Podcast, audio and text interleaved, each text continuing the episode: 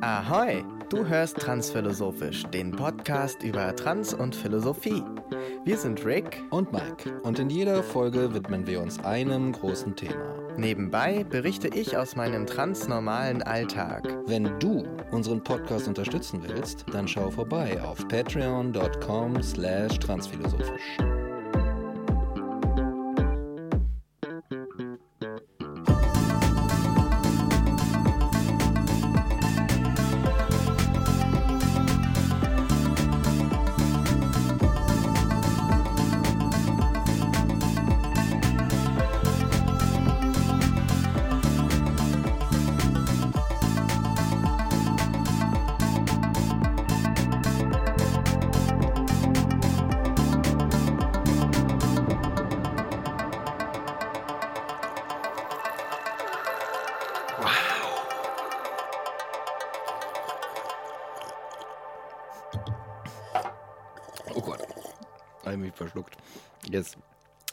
Willkommen zurück zu einer neuen Folge, Folge Transphilosophisch. Hier aus dem Wedding. Äh, Rick und Mike an den Mikrofonen.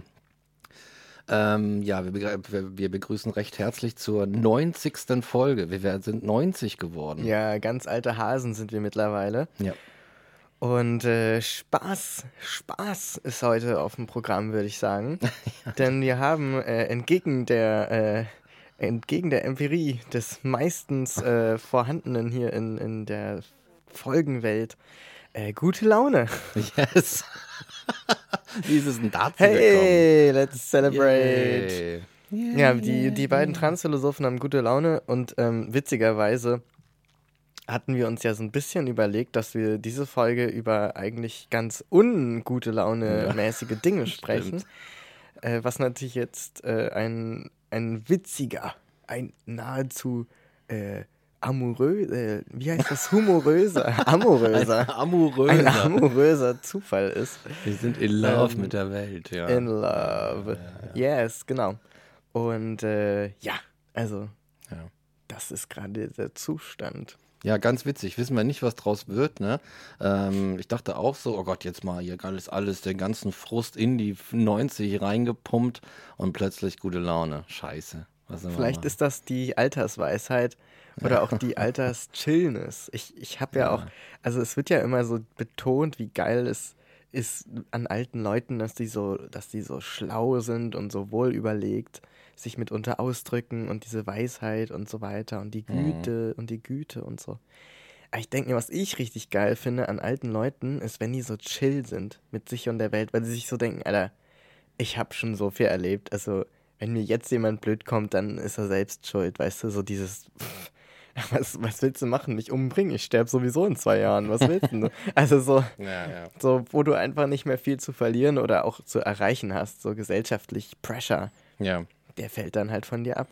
Und ich denke, dass wir das heute mit der 90 natürlich channeln werden. Ja, exakt. Ja, ja. Wir lassen die Erwartungen hinter uns und Genau. Besinnen uns auf das Schönste. Genau, das Schönste am Schönen. Die gute Laune. Die gute Laune. Aber äh, genau, vorher würde ich sagen, gibt es natürlich, oder? Gibt es da wie immer noch einen Trans-Teil? Also ja. Ein Trans-Live.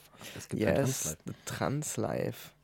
Und zwar, ähm, letztes Mal habe ich ja schon gesprochen über das Selbstbestimmungsrecht, was mm. ja gerade vom, äh, von verschiedenen Ministerien, also vom Familien- und vom Justizministerium, wenn ich das richtig im Kopf habe, so hin und her geschoben und nochmal bearbeitet und abgestimmt wird.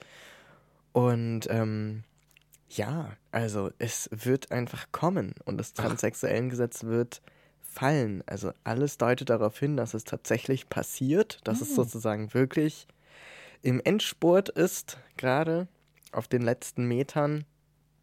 Und das ist natürlich, also das ist eigentlich bahnbrechend. Also das Mensch, ist, krass. also das ist längst überfällig natürlich. Und äh, inhaltlich sind die, sind viele Menschen natürlich schon weiter als das oder, oder praktizieren das sozusagen, was dann gesetzlich festgehalten wird, schon jeden Tag, nämlich dass man mit dem richtigen Namen angewählt, äh, angeredet wird und so weiter. Ne? Hm. Ähm, weil das Gesetz wird sich hauptsächlich darum drehen, dass ich äh, meine Namen ändern kann mit Erklärung beim Standesamt und dass meine Dokumente angepasst werden. Und ich denke mir so, gut, gut, das machen wir ja eh schon, aber gut, dass es jetzt auch ein Gesetz dafür geben wird und dass das TSG vor allem damit dann abgeschafft wird. Und äh, das macht mich natürlich äh, glücklich. Und äh, sonst kann ich von mir gar nicht so viel erzählen. Ich habe, also so das Thema Bart kommt ab und an mal wieder auf. Ba Bart oder Bart? Bart. Bart. Ja, ja, Bade. Bart. Die Bade. Das Bad. Die Badewanne. Ja. Nee, nee, nee, tatsächlich einfach das, äh, der Bart. Mhm. Ähm, weil der mittlerweile, also ich bekomme schon viele neidische Blicke von meinen Cis-Kollegen quasi. meinen Cis-Kollegen im, im äh, Maskulinsein quasi. In der, äh, wenn Maskulinität eine Institution wäre, wenn man so möchte. Und äh, weil der einfach, der wächst und wächst, ja. Also solche. Ja. Ich habe auch, also ich habe wirklich so mittlerweile einen Adamsapfel und sowas, Oh. ne? Alles, wo die. Es gibt so, es gibt so Subreddit-Gruppen, weißt du? Also auf Reddit tummelt sich ja so einiges, was nochmal Mhm. ein bisschen düsterer ist als das, was auf Twitter ähm, oder auf Facebook zu finden ist.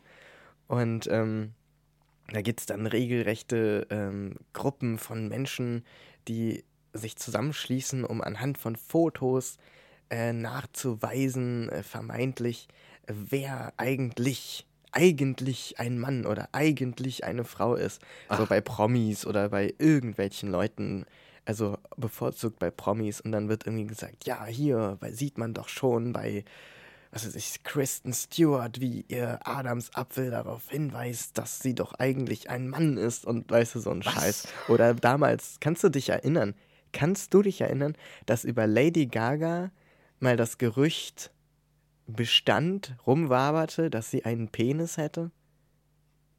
Wa- Was? Ja.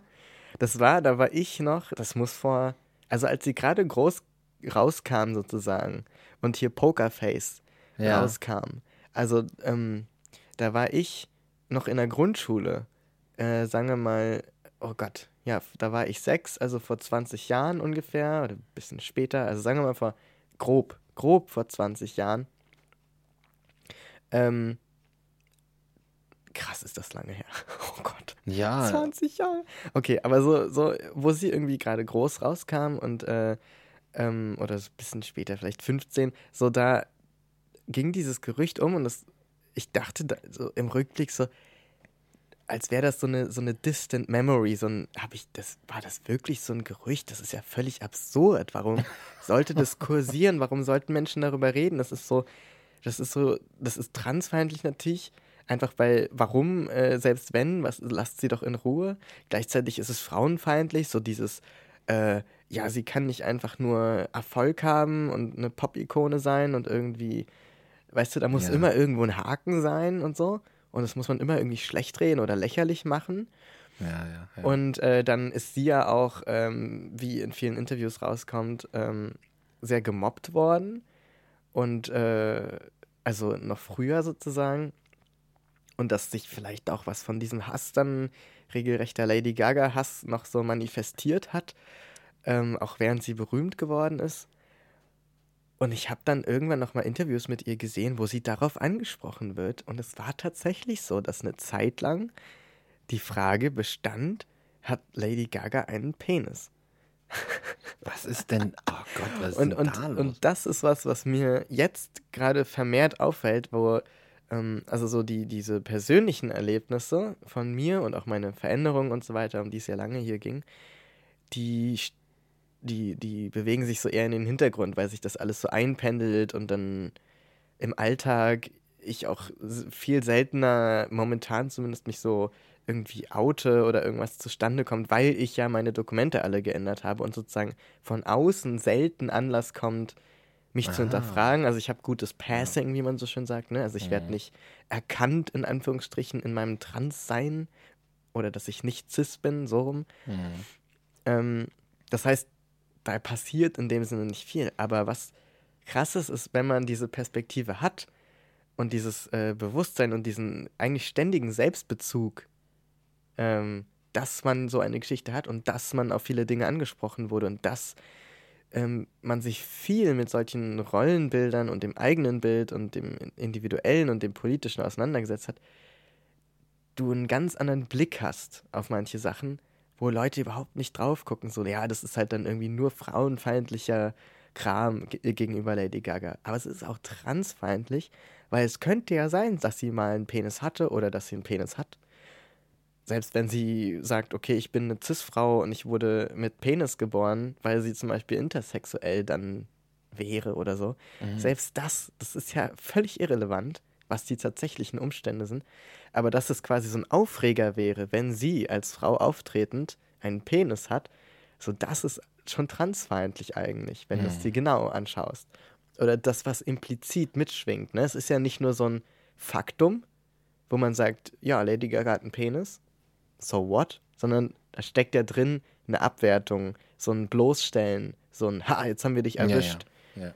Ne? Und das ist, das ist eigentlich das Implizite, ist das Transfeindliche, nicht die Frage für sich, die ist einfach nur, ich sag mal, grenzüberschreitend, weil mhm. was geht dich dein äh, das Genital an so? Ja, warum ist auch so, warum macht man denn da so ein Buhai drum? Ja. Einfach so. Na, so, selbst wenn, weißt ja. du, who cares? Ja. ja. Und ich glaube, und ich, ähm, ich finde es so interessant, weil ich mich frage, ob ich mir das mit dem, äh, also die, die Frage nach Geschlecht und nach Gender, die hat sich bei mir sehr, sehr, sehr, sehr früh gestellt, mhm. aber nicht in dieser konkreten Form von, ah, ich bin nicht das, was ich denke, dass ich bin oder was die Leute denken, was ich bin, sondern nur so ein, mir wurde ja schon von ganz, ganz klein auf gespiegelt von der Außenwelt, ähm, dass ich nicht Geschlechterrollen entspreche und ich für mich habe das aber gar nicht begriffen, woher das kommt, diese, diese Spiegelung weil ich für mich überhaupt keine Geschlechterrolle hatte. Mhm. Also ich bin auch nicht aufgewachsen mit Mädchen sind so und, Men äh, und Jungs sind so. Das war für mich kein Gegenstand sozusagen. Ah, du meinst von Haus aus? Von Haus aus. Mhm. Deswegen war das für mich auch kein ähm, internalisiertes Konzept. Also ich war halt einfach ich so. Und das bin ich auch heute noch. Sounds good. Total gut. Und aber durch diese Spiegelung von außen habe ich mich dann schon da, damit auseinandergesetzt. Hm. Und ähm, habe mir diese Fragen gestellt und äh, bin sozusagen eigentlich witzig durch die Außenwelt, durch die Reflexion oder Spiegelung durch die Außenwelt, bin ich erst so auf Fragen gekommen, die mich selbst betreffen. So.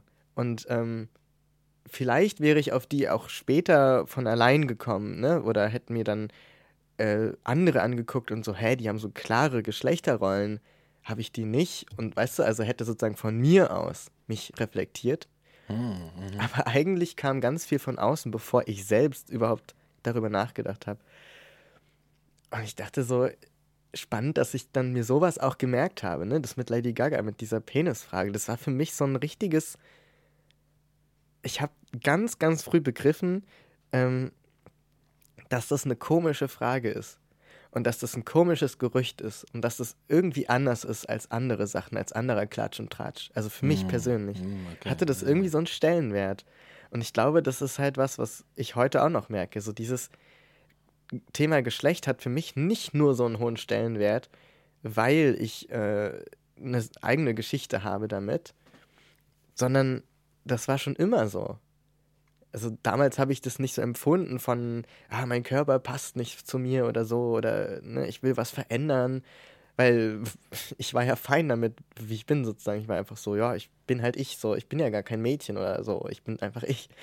Ähm, und habe mich trotzdem damit schon beschäftigt, weil mhm. das halt so ein, und das ist es auch heute noch, so ein Thema ist, bei dem ich nicht nachvollziehen kann, wenn Menschen eine ganz klare Geschlechtsvorstellung von sich haben. Mhm. Ich kann es nicht nachvollziehen. Also wirklich nicht. Mhm. Ich habe für mich halt auch keins. Ich glaube, das wird auch oft falsch verstanden oder durch Assoziationen ähm, angenommen, dass sozusagen ich von einem Geschlecht ins andere oder weißt du, solche Sachen. Mhm, Aber ja. für mich ist es nur so, ich, ich habe mein Geschlecht nie geändert. Ja. Sozusagen. Okay. Mein, mein eigenes empfundenes Geschlecht. Das hat sich nie geändert, weil das nie was war, was eine Rolle erfüllt hätte oder so. Das war nur, ähm, da ist irgendwie was, was Körperliches, mit dem ich irgendwie nicht so richtig rein werde. Und und da kann ich irgendwie und will ich auch was machen, einfach weil es um so ein Wohlfühlen geht. Ja, okay. Aber das war nie gekoppelt mit der Notwendigkeit, dass das mit Geschlecht zusammenhängt. Weißt du, was ich meine? Ich glaube, also ich glaube schon. Aber okay, aber was ich jetzt noch fragen würde, ist, äh, käme, wäre das anders gewesen? Hättest du das vielleicht auch gar nicht empfunden, dass du meinst so, ja, ich glaube, irgendwie körperlich passt das nicht so richtig. Wenn du dann nicht irgendwann aus diesem, ich sag mal so, eher, eher sicheren Umfeld, was das angeht, im Elternhaus in einen größeren Kontext rein bist, dann kommt die Schule und so. Und auf einmal die Welt dir irgendwelche Sachen spiegeln, du, spiegelt, wo du plötzlich merkst, so, hä, was? Das, das ist ja irgendwie komisch. Weil, und dann siehst du halt, wie du sagst, diese klaren Geschlechterrollen und, und du siehst es eigentlich ja in der Performance der Leute. Eigentlich sieht man ja keine Geschlechter. Ja. Man kann das ja nicht sehen, so wie die dunkle Materie. Ne? So, und dann, und dann siehst du irgendwie so, ah, okay, das scheint sich irgendwie so in den Performanzen so eine klare Linie so äh, zwischen den Leuten so durchzuziehen. Und war das überhaupt erst äh, ein Ansporn zu sagen, okay, irgendwie möchte ich irgendwas machen, damit. Äh, ja, das ist eine Frage, die ich mir auch oft stelle ähm, und auf die ich keine gerade heraus Antwort habe. Mhm. Ähm, weil das ja auch so eine Frage ist von What If. Und ich Ja. kann es, ich habe Ja, ja, nur die Perspektive, die ich eingenommen habe oder ne, die Reise, die ich gemacht habe. Ich kann, und die hat sich für mich immer richtig angefühlt. Und ich bin also immer nur nach dem gegangen, was sich für mich richtig anfühlt. Und ähm, das ist wie, als hätte jemand sozusagen gesagt, naja, du hast da so Gefühle und du hast da so Tendenzen und du möchtest Dinge machen. Und äh, das ist, weil du hast ein Geschlecht oder du hast ein Verständnis von Geschlecht. Also das ist sozusagen eine, eine Kategorie oder eine, eine Assoziation thematisch, die ich für mich so nie gemacht habe. Mhm. Also das ist das, was so von außen kommt. Und, ähm, und deswegen, und ich ordne das dem schon auch zu einem gewissen Grad zu, weil ich sozusagen wie so eine, es ist so ein bisschen, als würde ich die Sprache der, der Außenwelt mitbenutzen, um mich verständlich zu machen. Ja, Sozusagen. aber hast ja keine andere Wahl eigentlich. Genau, ja. aber es ist sozusagen, es deckt sich, zumindest so wie ich anderer Menschen Idee von Geschlecht verstehe, deckt es sich nicht mit dem, was ich eigentlich erlebe. So. Verstehe. Oh. Und, und das ist, das ist was, was auch, glaube ich, ähm, einigen Menschen so geht und weshalb jetzt zum Beispiel ähm, eine ganz aktuelle Entwicklung. Es gibt in Berlin jetzt die Möglichkeit, geschlechtsneutrale Zeugnisse auszustellen. Ach. Und zwar ähm, steht dann da nicht mehr, sie hat äh, gute Leistungen erbracht oder so, also gerade in diesen Grundschulzeugnissen, ne, ähm, wo auch noch so Texte stehen und so weiter. Sondern da steht dann halt ähm, der Name und der Nachname oder nur der Vorname. Und auch die können äh, gewählt werden, wenn ich das richtig verstanden habe. Auf jeden Fall die Anrede, also sozusagen geschlechtsneutral zumindest, dass es nur der Mhm. Name ist. Ob der jetzt genau gewählt werden darf oder nicht, weiß ich nicht mehr genau. Aber Ja. auf jeden Fall das. Und da war ein, eine Begründung von einer Person, ich krieg's nicht mehr zu sagen, ich glaube so die, die äh, Bezirksbürgermeisterin oder sowas, ähm, die sich darüber ähm, im Interview geäußert hat, irgendeine Person sozusagen aus so einer Institution politisch, die meinte, ja, das Ding ist, wir erleben es halt, dass Kinder ähm, zu uns kommen und sagen in der Schule, ich weiß nicht mehr, auf welche Toilette ich gehen soll. Und deswegen wird jetzt auch noch über Unisex-Toiletten überlegt, äh, nachgedacht in den Schulen. Und dass das passiert, dass Kinder, ähm, die ja noch gar nicht so krass hoffentlich äh, mit diesem Mann-Frau-Ding konfrontiert sind, sondern ja noch so völlig in der Ent Entwicklung und, und mal ausprobieren stecken, dass die sagen, dass die nicht sagen, ja, ich, äh, ich möchte in die andere Toilette oder so, sondern dass die eben ankommen und sagen, ich weiß nicht, in welche Toilette ich gehen soll. Das drückt so eine, also ich, für mich fühlt sich das wie zu Hause an. So ein Zuhausegefühl, so ein dieses, ja, ich verstehe es total. Nämlich Mm, dieses, okay. ich verstehe eure Andichtungen nicht. Weil ich muss mich hier rechtfertigen oder einteilen in etwas, was für mich überhaupt nicht in meinem Empfinden gilt. Also es ist so, warum soll ich denn auf eine dieser Toiletten gehen? So, was ich machen will, ist ähm, urinieren und scheißen. So, ich möchte nicht, ich möchte mich doch nicht ständig da einordnen. Warum? Das ist so, für mich ist es völlig fehl am Platz. Warum mhm. hat denn mein Urindrang was mit meinem Geschlecht zu tun? Ja. Also, weißt du, das sind so Dinge, die werden so als gegeben hingenommen. Und für mich haben die nie richtig Sinn gemacht. Also für mich war das nie nachvollziehbar, ist es bis heute nicht. Und ähm, gerade aus diesem Blickwinkel heraus freut es mich voll für die Kids, dass sie sich so äußern können und dass sie heute auf ein Verständnis treffen, weißt du? Mhm. Dass da halt nicht jemand sagt so, naja, guck doch an dir runter, du musst da rein und du guck an dir runter, du musst da rein. Sondern dass gesagt wird, aha, da kommt eine Vielzahl Kinder auf uns zu und sagt, ich weiß nicht wohin, dann schauen wir mal, was wir dagegen tun können, dass die diese Frage haben. Ja, ja, ja. Und, ja. Weißt du, und nicht das Kind zu formen, sondern eben die, den, den Raum, in dem das Kind lebt. Mhm. Und das ist was, was, ähm, was für mich sozusagen, das, also das wäre mein, meine Traumvorstellung gewesen ähm, in diesem Aufwachsen. Weißt mhm. du, weil ich habe das quasi erlebt, vielleicht ist es schon eine neue Generation. Ich meine, es ist ja auch, wenn die jetzt Kinder sind, dann sind die ja 20 Jahre jünger als ich. Äh, weißt du, das ist ja so. Oh ja. Das ist ja, ich bin ja jetzt auch nicht mehr dieselbe Generation eigentlich. Ja, das, das schnell, muss ich mir jetzt einfach mal eingestehen, ne? ähm, 90. Und so, das ist cool, dass so, weil in meiner Generation als wir noch jung waren. Als ich noch jung war. ne, da war das noch so, habe ich das noch als sehr gefestigt empfunden. Das war so, da war von Unisex-Toiletten längst nicht die Rede. So, mhm. das waren immer dann Diskussionen, die auch so, ich habe mir ganz viele, das ist so witzig, ich habe mir halt in der, dann auf, im Abi, habe ich mir ganz viele Dokumentationen über Transmenschen angeschaut, die alle furchtbar waren in der Zeit noch. So dieses Ja mhm. und äh, und dann werden die Eltern interviewt statt die Person selbst. Und dann sagen die, ja, es ist schon auch schwer und den neuen Namen und das ist doch mein Mädchen und meine Tochter, ich habe meine Tochter verloren und so Sachen. Ne? Ja.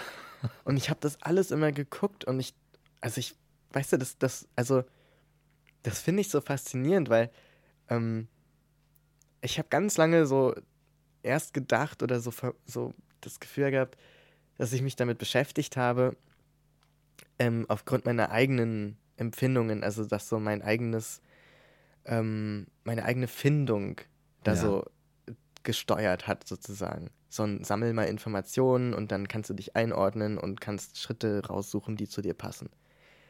Aber je mehr ich jetzt sozusagen mich davon lösen kann, weil ich sozusagen so bei mir angekommen bin und so bei mir jetzt alles für mich sich so in Frieden anfühlt, ähm, desto mehr kann ich dann mit Abstand wieder draufschauen und, und kann wieder diese Absurdität hervorholen, die ich ganz am Anfang mal gespürt habe, gegenüber dem Geschlechtsthema an sich. So. Und muss mir dann denken, ich habe diese Dokus nicht geguckt und gedacht, oh ja, das bin ich. Sondern ich habe das geguckt, weil mir ständig gespiegelt wurde, du gehörst irgendwie zu diesen Leuten, die komisch sind, was Geschlecht betrifft. Da hat niemand gesagt, du bist trans, aber das wurde mir, oh, wurde mir gespiegelt du bist irgendwie einer von diesen Menschen, die so beim Geschlecht, Be ja. Geschlechtsthema irgendwie so nicht reinpassen. Du bist und anders. Du bist anders. Ah. Und das war, glaube ich, das, was ich da drin gesehen habe. Das waren auch Menschen, die anders wahrgenommen wurden oder anders sich wahrgenommen haben, also in Bezug auf dieses Andichten von Geschlechterrollen. Mhm. Und für mich war es immer das Thema an sich und nicht trans als, als äh, Lebensweg oder als Thema oder als Selbstbeschreibung, sondern immer nur diese, das sind halt die wenigen Menschen in unserer Gesellschaft gewesen, die sich kritisch mit diesem Geschlechtsthema auseinandergesetzt haben. Mhm. Bei allen anderen ging es nur darum, Frauenrechte für die Frauen oder ähm, toxische Männlichkeit, das kam eigentlich viel später. Aber es sind wieder die Männer, weißt du? Also mhm. trotz ja, dieser progressiven Entwicklungen und Feminismus und so weiter, trotz dieser progressiven Entwicklungen ging es immer noch innerhalb dieser Geschlechterkategorien ja. äh, voran. Und, ja. Und für mich war das schon was, wo ich so dachte, aber, aber, aber, ich verstehe es nicht. Ja, ich, ich finde es interessant, weil jetzt irgendwie auch nach äh, 90 Folgen Transphilosophisch, ähm, ich äh, komme nicht drum rum. Ich, ich, äh, ich, inzwischen ist es, finde ich selber, ist ein total interessantes Thema, wo ich irgendwie mich den Großteil meines Lebens einfach nie so richtig damit auseinandergesetzt habe, obwohl ich durchaus auch gemerkt habe, dass da irgendwas am, am Laufen ist. Aber diese ganzen, diese ganzen Probleme, von denen da geredet wird, die toxische Männlichkeit, die ähm, Benachteiligung von Frauen und so weiter. Es ist, ich finde es ja interessant, dass ich inzwischen glaube, dass diese ganzen Sachen eher noch ein Resultat aus den Formen sind, in die du da versucht wirst, hineingegossen zu werden. Ne? Und ähm, ich glaube, wenn man jetzt, wenn die Welt von vornherein so geformt wäre, dass du keine Sanktionen erhältst, wenn du, beziehungsweise dass da überhaupt gar keine Grenzen sind, die du übertreten könntest, wofür man eine Sanktion erhalten könnte, sondern dass das nicht im Ansatz dein Bewusstsein betritt, dass es falsch ist, was du da tust, obwohl es niemandem wehtut, dann würden gewisse Probleme überhaupt gar nicht erst entstehen, über die man dann im Nachhinein irgendwie sagen muss, guck mal, was die Männer da machen oder guck mal, ähm, das, guck mal da, was man mit der Weiblichkeit gemacht oder was mit Menschen gemacht wird, weil sie weiblich sind. So. Und irgendwie, ja, es ist irgendwie heute noch nicht so richtig no, noch nicht so richtig durchschaut alles so. Wenn, wenn, wenn ich, weißt du, ich habe es auch noch nicht so richtig durchschaut. Diese, ich könnte jetzt auch keine Lösung für alle Probleme gehen, aber ich merke, ich denke mir so in, in der Betrachtung, ja, das Problem, was besteht, das haben wir, das sind alles jetzt noch viele kleine Teilprobleme, aber was da wirklich hintersteht, so ein nachhaltiger, umfassender Ansatz ist scheinbar noch nicht ganz gefunden, um diese ganzen Sachen tatsächlich auch nachhaltig und ad hoc mehr oder weniger ad acta zu legen. Und ich, auch äh, wenn ich jetzt irgendwie nie das Gefühl hatte zu sagen, so ja, okay, dieses männliche oder whatever it means, ist schon okay für mich und so. Auch so vom körperlichen Empfinden oder so, habe ich durchaus auch selber ja diese, diese Beschränkungen oder diese, diese Formen irgendwie gespürt und habe auch selber immer also als Kind an öfter an vielen Stellen gedacht, du kriegst ja so viel Scheiß erzählt, ne, was, was ein richtiger Mann so machen muss und ein Junge und so und mir immer so an vielen Stellen gefragt so, hä, ah, ja, warum aber? Warum denn eigentlich? Ich verstehe es eigentlich gar nicht. Aber na gut, weißt du, so eine strenge Umgebung, autoritär, so, dann spielst du lieber gewisse Dinge mit. So. Und, aber es ist alles so, es, ist eine, es hat eine Absurdität. Es hat ein, im Grunde eine Absurdität. Aber auf allem liegt so ein, so ein Schleier der Selbstverständlichkeit. Und ein Schleier, dieser Schleier äh, fingiert so eine Normalität, die einfach viele annehmen. Aber die, die, die einen ganzen Teil des, des, des, des, des Menschlichen und Zwischenmenschlichen irgendwie so verhüllen der, in dem viele, viele Problematiken brodeln, die man an der Oberfläche zwar sieht, aber die, deren Wurzeln hinter dem Schleier liegen und man sie deshalb gar nicht gelöst kriegt. Man immer nur über, oberhalb des Schleiers rumwuselt und, und irgendwas macht, aber es sich da natürlich nicht löst, weil man nie an den Kern weiter tief durchdringt. So. Ja, absolut. Und wenn jetzt alles, wenn es dann alles so wäre wie in diesem Kreis, den du eingangs beschrieben hast, wo weißt du, wo das halt alles keine Rolle gespielt hat, dann, dann wären da viele Konflikte vielleicht einfach nie entstanden. So. Aber ja, ja. Ne, es ist dann, es ist der Kontext und es ist das, das Miteinander, weil wir uns ja, in, weil wir in Beziehung treten müssen. Mhm. So. Haben wir keine Wahl. Ja. ja. Ich glaube auch, dass ähm, Geschlecht und vor allem auch sowas jetzt wie genderneutrale Sprache und so weiter, dass es deswegen auch Leute so auf die Barrikaden bringt, ähm, weil das etwas ist, was sie, egal in welcher ähm, Richtung sozusagen, ob sie voll fürs Gendern zum Beispiel sind oder voll dagegen, ähm, dass Leute da, wenn sie es sind, so, so passionate drauf abgehen, weil das ist was, womit jeder irgendwie was zu tun hat.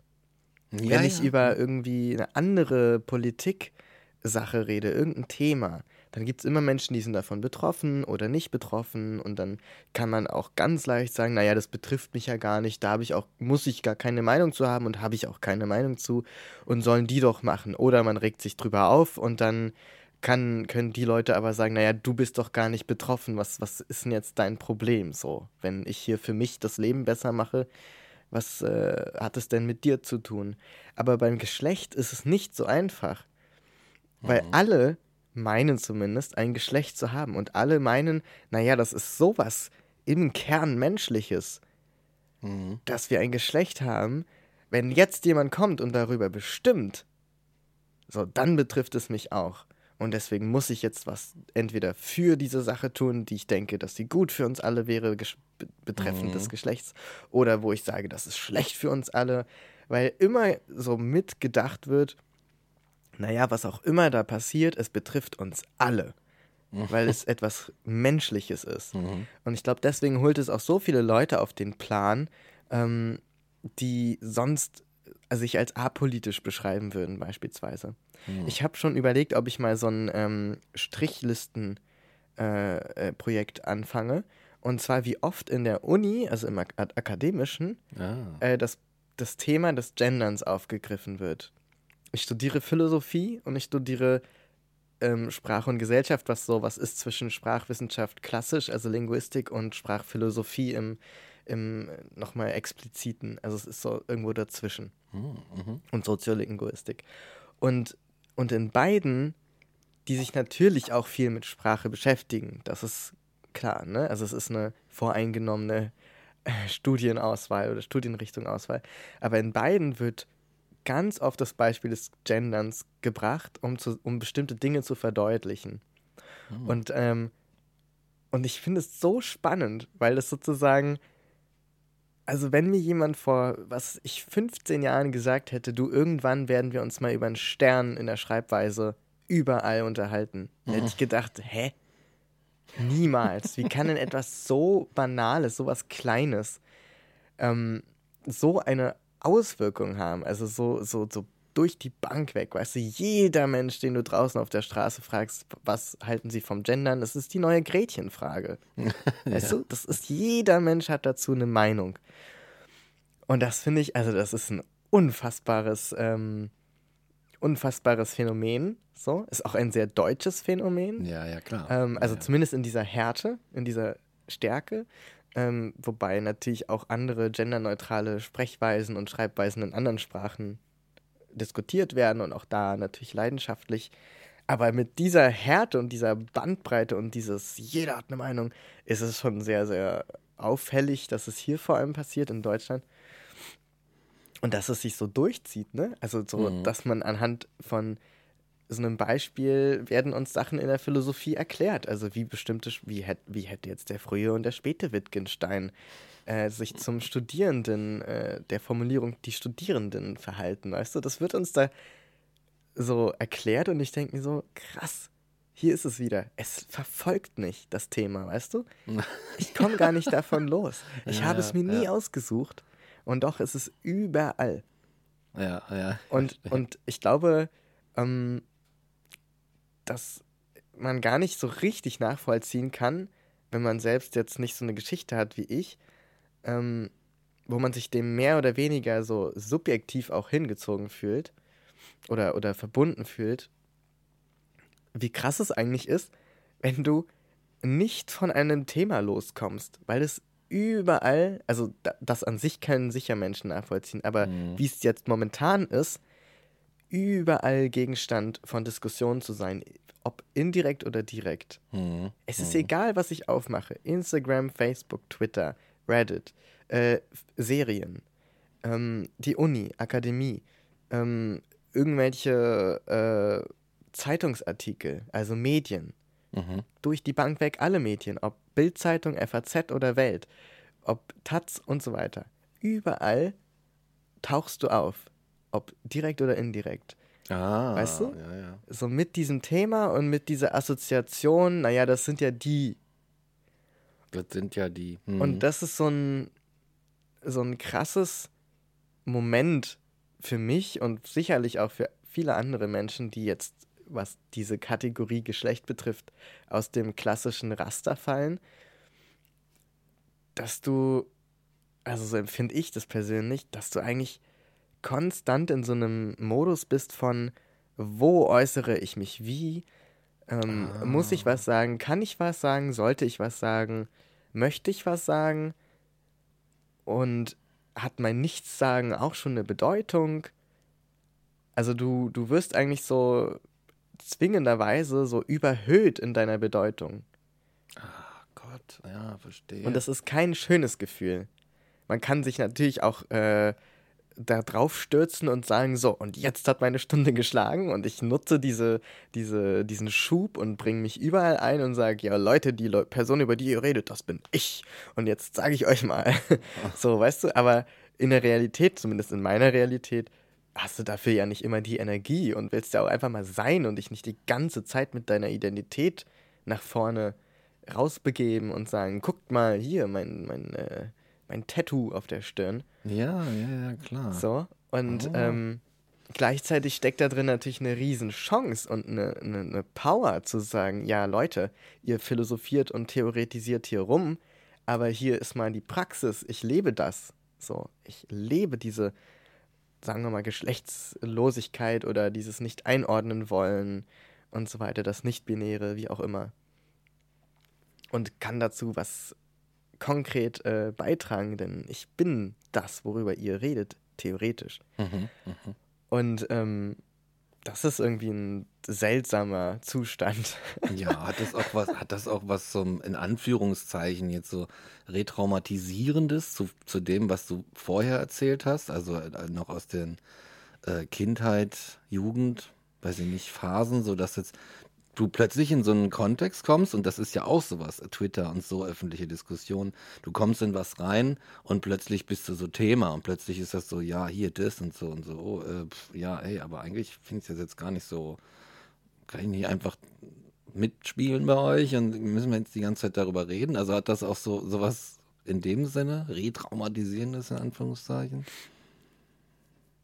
Oder ist es äh, anders gefragt, ist es, geht sie auf die Nerven oder ist es so? ja, also auf die Nerven geht es mir auf jeden Fall. Ja. Ähm, ich glaube, so wie einem eigentlich alles auf die Nerven geht, was so die ganze Zeit dich so anstupst. Ja, ich verstehe. Also ab ja. einer gewissen Dauer steht der Tropfen, hüllt den Stein. Ähm, denkst du dir so, Jesus Christ, ich möchte auch einfach mal so vor mich hin existieren, vor mich hin vegetieren, einfach nur stulle vor mich hin wabern durchs Leben und nicht die ganze Zeit äh, reflektiert den Dingen gegenüberstehen, die mir hier hm. immer und immer und immer und immer wieder äh, rangetragen werden. Ne? Also es ist so ein, so ein, ja, also das, das nervt schon, auf jeden Fall. Und ich finde es so lustig, dass es Leute nervt das Thema, die selbst gar nicht betroffen in Anführungsstrichen sind. Ähm, wobei sie natürlich, ne, wie ich vorhin meinte, sie sind an sich schon auch irgendwie betroffen, weil sie mhm. ja selber von sich behaupten, sie hätten ein Geschlecht oder sich irgendwie dazu positionieren. Und ähm, deswegen kann ich diese Menschen tatsächlich auch verstehen, wenn sie sagen, naja, das hier, jetzt haben wir nicht mehr, haben wir nicht Besseres zu tun und wichtigere Probleme und so weiter. Da würde ich sagen, Voll, haben wir, absolut. haben wir absolut. So. Nur das ändert ja nichts daran, dass wir das Problem noch nicht gelöst haben. Ja, das das macht es ja nur noch viel ja. deutlicher, wie, wie eigentlich bewältigbar es wäre. Zumindest wirkt es so. Es wirkt nicht wie ein Problem, was eben nicht bewältigbar wäre. Zum Beispiel, ähm, weiß ich nicht, die, die Globalisierung und die Auswirkungen des Klimawandels und so weiter, das wirkt unbewältigbar, das wirkt so groß, dass man so denkt, oh Gott, ich bin davon so erschlagen, die Ohnmacht und ich wünschte, jemand würde kommen und mir, uns sagen, wie es jetzt geht und dann alles lösen. Mhm. Weißt du? Mhm. Also ich, ich wäre dankbar zu sagen, ich habe keine Ahnung, was ich tun soll. Gott sei Dank hat mir jemand gesagt, was ich jetzt tun soll. Ähm, und ich weiß, das funktioniert und es gibt jetzt eine allgemeine Regel dazu, wie wir damit umzugehen haben, an die sich alle halten. So, dann wäre mhm. doch schön. und dann hast du so ein, so ein kleines, bewältigbares Problem ähm, mit diesem Geschlechtsbegriff zu sagen, naja, dann sagt halt jeder von sich selbst, wie das Geschlecht ist. So, und dann nehmen wir das so an und gucken mal, was wir damit machen. Und dann ziehen wir halt die, die Abziehbilder wieder runter von den Klotüren und kleben Unisex drauf und dann haben wir kein Problem mehr, weil, genau. weißt du so, natürlich gibt es andere Probleme wie ähm, wo fühlt sich welcher Mensch sicher und so weiter. Ne? Das ist nicht, dass man das so wegpushen kann damit. Mhm. Aber das, das, das Grund, die Grundüberlegung, ähm, dass diese Einordnung so eine große Rolle spielt, ich finde, das kann man relativ leicht überwinden. Also das, das würde ich auch sagen. Da kann ich voll zustimmen, wenn jemand sagt, wir haben noch Besseres zu tun. Ja, natürlich. Aber warum machen wir es denn dann nicht? Also wenn es so einfach ist, ja. können wir es doch einfach Stimmt. machen. Ja, so, ja. du bist, warum wehrst du dich denn dann dagegen? Ja, weißt du, so. so, und, und das kann ich schon irgendwie nachvollziehen. Und dieses Genervtsein und dieses Jesus Christ, hängen wir uns immer noch daran auf. So, ja, genau. Warum hängen wir uns immer noch daran auf? So. Zumal auch, glaube ich, glaube ich, viele Leute, und ich verurteile das jetzt gar nicht, sondern ich meine das tatsächlich so, dass viele Leute zumindest eine Grund- also eine, eine Grundüberzeugung und auch eine Grund, einen Grundumgang mit dem Thema haben, dass sie sagen, naja, vielleicht so, ne, ich verstehe das jetzt vielleicht nicht so richtig, aber pff, sollen die Leute noch machen, was sie wollen. Weißt du? Ich glaube, dass das viele tatsächlich haben. Und dann gibt es halt irgendwie so, keine Ahnung, 15% Hansel, die sagen, nein, das muss alles so, wie das war und so. Und dann gibt es halt viele Leute, die irgendwie so mit dem Schulterzucken sagen, ja, ist mir doch egal, die es vielleicht auch nicht so richtig verstehen und nicht so richtig sensibel mit dem Thema sind, aber die dich zumindest, die dir dann zumindest nicht auf den Sack gehen, wenn du da, wenn die dich als, sagen wir mal, als Mann sehen und dann aber sehen, oh Gott, da ist ja Nagellack dran oder so an den Fingern oder so, ne? Und trotzdem ist es halt so eine konstante Auseinandersetzung. Und ich glaube, und das, das fällt mir auch jetzt ein bisschen auf, ist so, es schürt bei vielen, die eigentlich ganz okay so damit sind, es schürt die Angst, etwas falsch zu machen. Ja, ja. Es schürt die Angst zu sagen, äh, irgendwas irgendwie so, beziehungsweise es erhöht die Möglichkeit plötzlich, dass du irgendwo eine Grenze übertreten kannst oder irgendwem was antun kannst, wovon du jetzt gar nichts wusstest. Und das verunsichert einfach hochgradig. Absolut. So dieses so, uh, Scheiße, ich weiß nicht. Ne? So. Wir hatten das ja schon häufiger. Und ich glaube, dass was so faszinierend ist, ist, dass es sozusagen alle gleichermaßen in dieser Situation hinterlässt, mhm. zurücklässt. Nämlich dieses Ich persönlich habe ja dasselbe Gefühl nur auf der sozusagen in Anführungsstrichen anderen Seite. Also ich muss sozusagen Menschen, die so sagen, warum muss ich jetzt hier mich mit beschäftigen und so weiter und weißt du, oder die so sagen, ich weiß gar nicht mehr, was ich sagen soll, am Ende äh, beleidige ich jemanden und das wird mir dann wieder hier Political Correctness und so weiter. Mhm. Jetzt nur nicht rassistische Scheiße oder so, ne, sondern mhm. wirklich nur auf dieses Geschlechtsthema jetzt mal reduziert. So, und gleichzeitig denke ich mir dann ganz oft, wenn ich mich jetzt falsch ausdrücke oder sozusagen das nicht gut genug erklären kann, warum das eigentlich eine gute Sache ist, warum wir bestimmte Dinge hinterfragen oder auflösen und so weiter, dann habe ich ja auch Verrat an der Sache sozusagen betrieben und habe ja oh auch, ja. bin auch diesem Anspruch nicht gerecht geworden. Also auch dem Anspruch der positiven Idee, das doch zu überwinden, sozusagen. Weißt du, das heißt, ja. sowohl die Person, die es nicht versteht, nicht nachvollziehen kann oder sich davon irgendwie bedrängt oder irgendwie irritiert fühlt, die irgendwie nicht so richtig Zugang hat oder auch keine Berührungspunkte, was auch immer, ist gleichermaßen davon, ähm, ich sag mal, erschlagen oder so in die, in die ähm, Verteidigung, in die Defensive gebracht, wie viele Menschen, glaube ich, die ähm, grundlegend dem zustimmen würden. Also so einerseits diesem Gendern, aber auch so, was weiß ich, irgendwelchen Gesetzen und so weiter.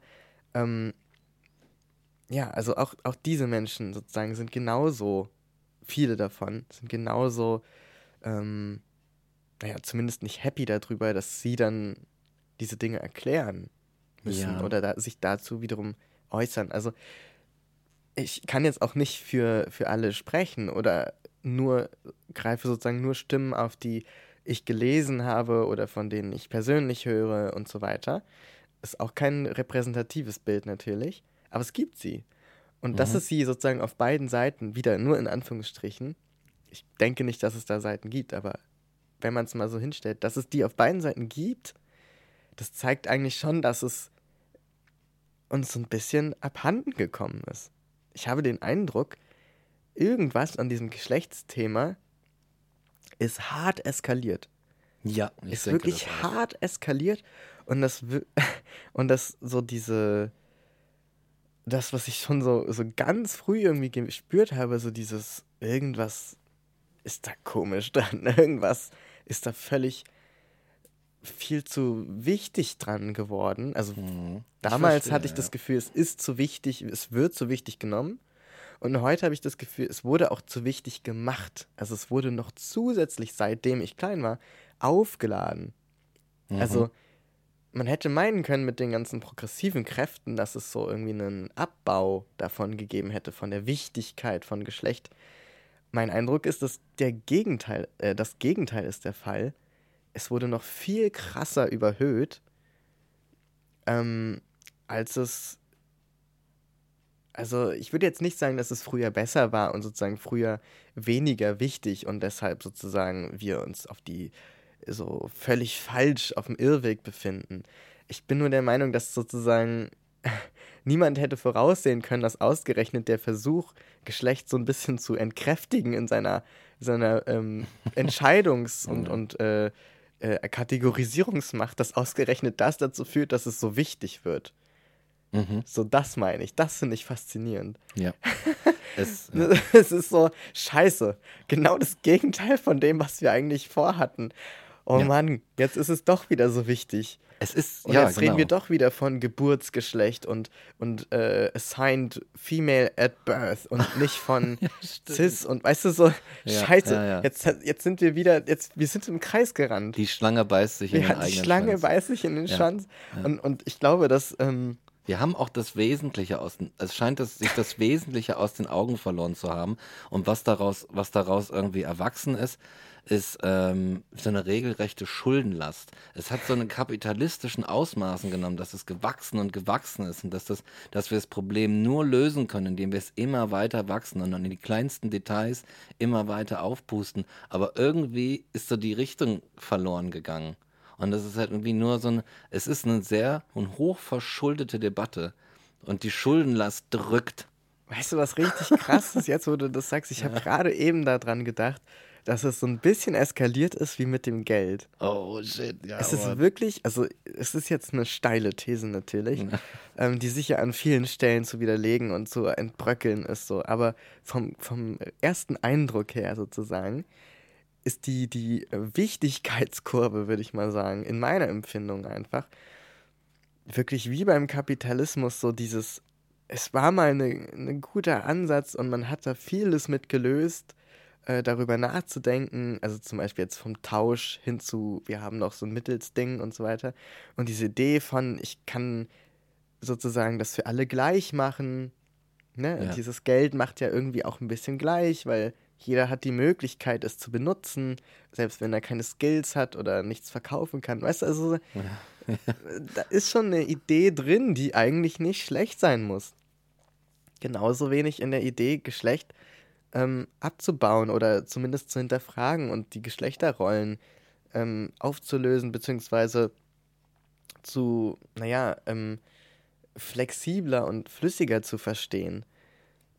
Und dann, und dann ist sowas draus geworden, wo es auf einmal um nichts anderes mehr geht Ja. und wo, wo sich alle irgendwie in die Ecke gedrängt fühlen, ob sie jetzt sagen, ich muss was trinken, ob sie jetzt sagen, aber ich habe doch ein Geschlecht und ich habe doch diesen Körper. Wenn das jetzt nicht mehr Mann ist, was ist denn das dann? Und warum nehmt ihr mir jetzt mein Mann sein? Und warum? Ich habe doch so viel dran gearbeitet und ich, ihr redet doch immer von Sozialisation. Wie soll denn das zusammengehen? Auf der anderen Seite jemand, der sagt, hm, naja, aber die Sozialisation muss ich ja nicht mit dem Begriff Mann erklären. Die kann ich ja auch anders erklären. Und äh, ich muss das doch nicht Mann nennen, was du da empfindest. Und ich kann doch auch sozusagen dich als Menschen sehen und dich völlig vollends sozusagen annehmen, ohne dass du diesen Begriff brauchst. Und äh, merkst du nicht, wie der sozusagen unsere Wahrnehmung strukturiert auf eine Art, die nicht, nicht förderlich ist und die uns eher beschränkt in unserer Offenheit? So, und es ist sozusagen beides, kann man verstehen. Und bei beiden kann man sagen, boah, ich, ja, du hast irgendwie recht und irgendwie verstehe ich auch die an. Also so, so, Ja. I don't know. Also bei mir ist wirklich so dieses, diese völlige Offenheit eingetreten, dass ich sage, ich, ich kann für niemanden eine Entscheidung treffen oder irgendwie richtig oder falsch festlegen. Also ich, Ja. Leute, die sich heute noch trauen oder, oder so zutrauen, nicht trauen im Sinne von, das, das trau- traut sich mal einer, sondern so, die sich wirklich zutrauen, heute noch zu sagen, ähm, was, ähm, was sozusagen diese Geschlechterrollen bedeuten für uns, finde ich, finde ich, also finde ich beeindruckend. So.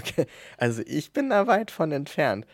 So, ich, ich bin wirklich da angekommen zu sagen, ey, whatever you feel, you feel und wie auch immer du leben willst und wie du das nennen willst, do it so. Ja. Völlig fein. Ist doch auch nicht so. So. ist doch auch gar nicht, müssen wir doch gar nicht so wichtig nehmen. Auch. Ja. Mach wie du willst. Ja. Weißt du, ich glaube, man könnte vielleicht sogar irgendwie einen Schritt gehen zu sagen, naja, wir können uns ja erstmal darauf einigen, dass es äh, einige Entscheidungen, viele Entscheidungen gibt, die kann ich nicht für andere treffen.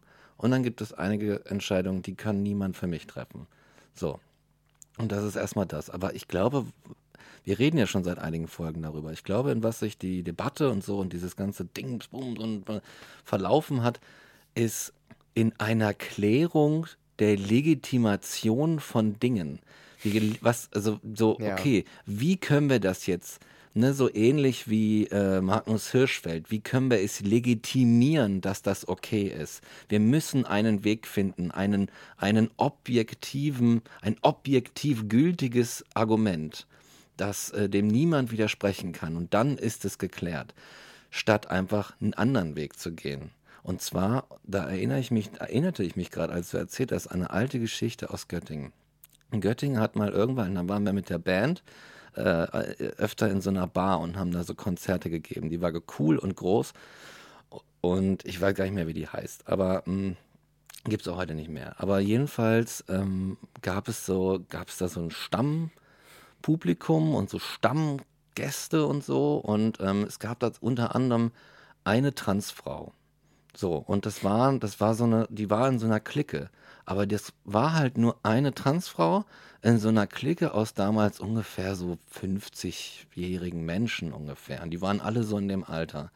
Und das waren halt so ganz übliche so Leute, wie man die in so einer, es war keine richtige Kneipe, es war mehr so ein Lokalkneipe, Schrägstrich-Ding. Und da hat einfach irgendjemand irgendwann festgestellt, ey, Moment, ich glaube, das war falsch mit dem Geschlecht. Und die Leute, also die Friends von ihr, waren irgendwie alle d'accord damit. Die waren so, ja, okay. Die haben das so akzeptiert. Und die sind dann auch so rausgegangen und die haben dann auch in dieser Kneipe, Kneipe gesehen und man hat sich dann halt so gekannt in diesem Kontext. Und das Ding war einfach, dass es erstmal so ein, das war damals Nullerjahre oder so, oder weißt du? Und das war noch nicht so, da gab es diesen großen ah, Dings und das Gerede, alles noch nicht so krass. Und die Leute haben das dann halt ir- irgendwann gesehen und es war halt nicht so ein großes Passing da und so. Aber irgendwann hast du es gesehen und dann war es so okay. Und dann hast du es einfach akzeptiert, dass das jetzt, dass da jemand irgendwie, warum auch immer, du musstest es nicht verstehen, sondern du Exakt. hast es einfach Ja. akzeptiert.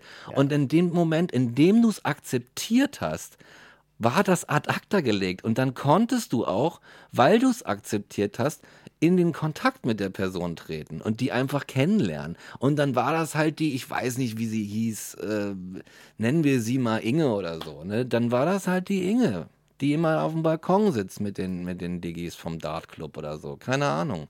Und dann war das einfach so. Und umso länger das machst, auf der Akzeptanz aufbauen und dann lernst sie kennen, war das so, ja, das ist halt die Inge. Ja. Fertig aus. Es ist so egal. Weißt du, und das ist so, das ist so meine große Frustration, dass für mich das schon immer dieser Umgang war.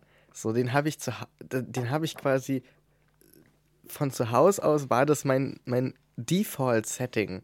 Mhm. Aber auch mir gegenüber, so dieses, hä, das ist doch scheißegal.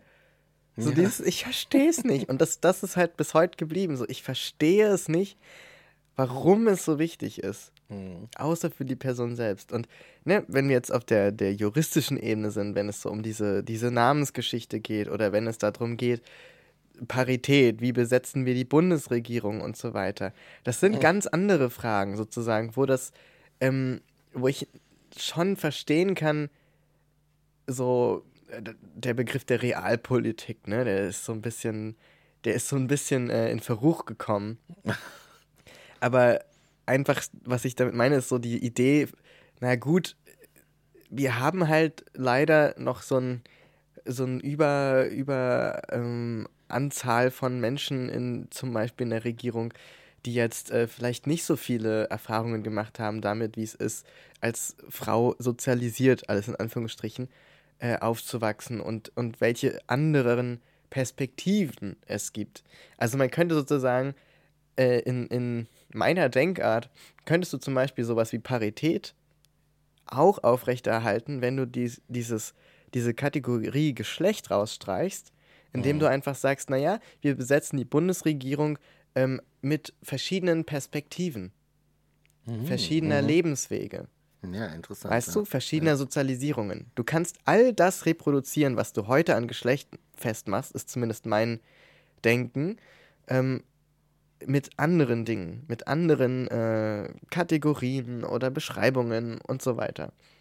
Und das heißt, du musst diese Dinge nicht aufgeben, die ja durchaus ihren Sinn haben und die durchaus coole Ideen sind. Weißt du, das, mir geht es nicht darum, das so egalitär anzugehen und zu sagen, ja, dann können wir ja alles irgendwie machen. So, nee, nee.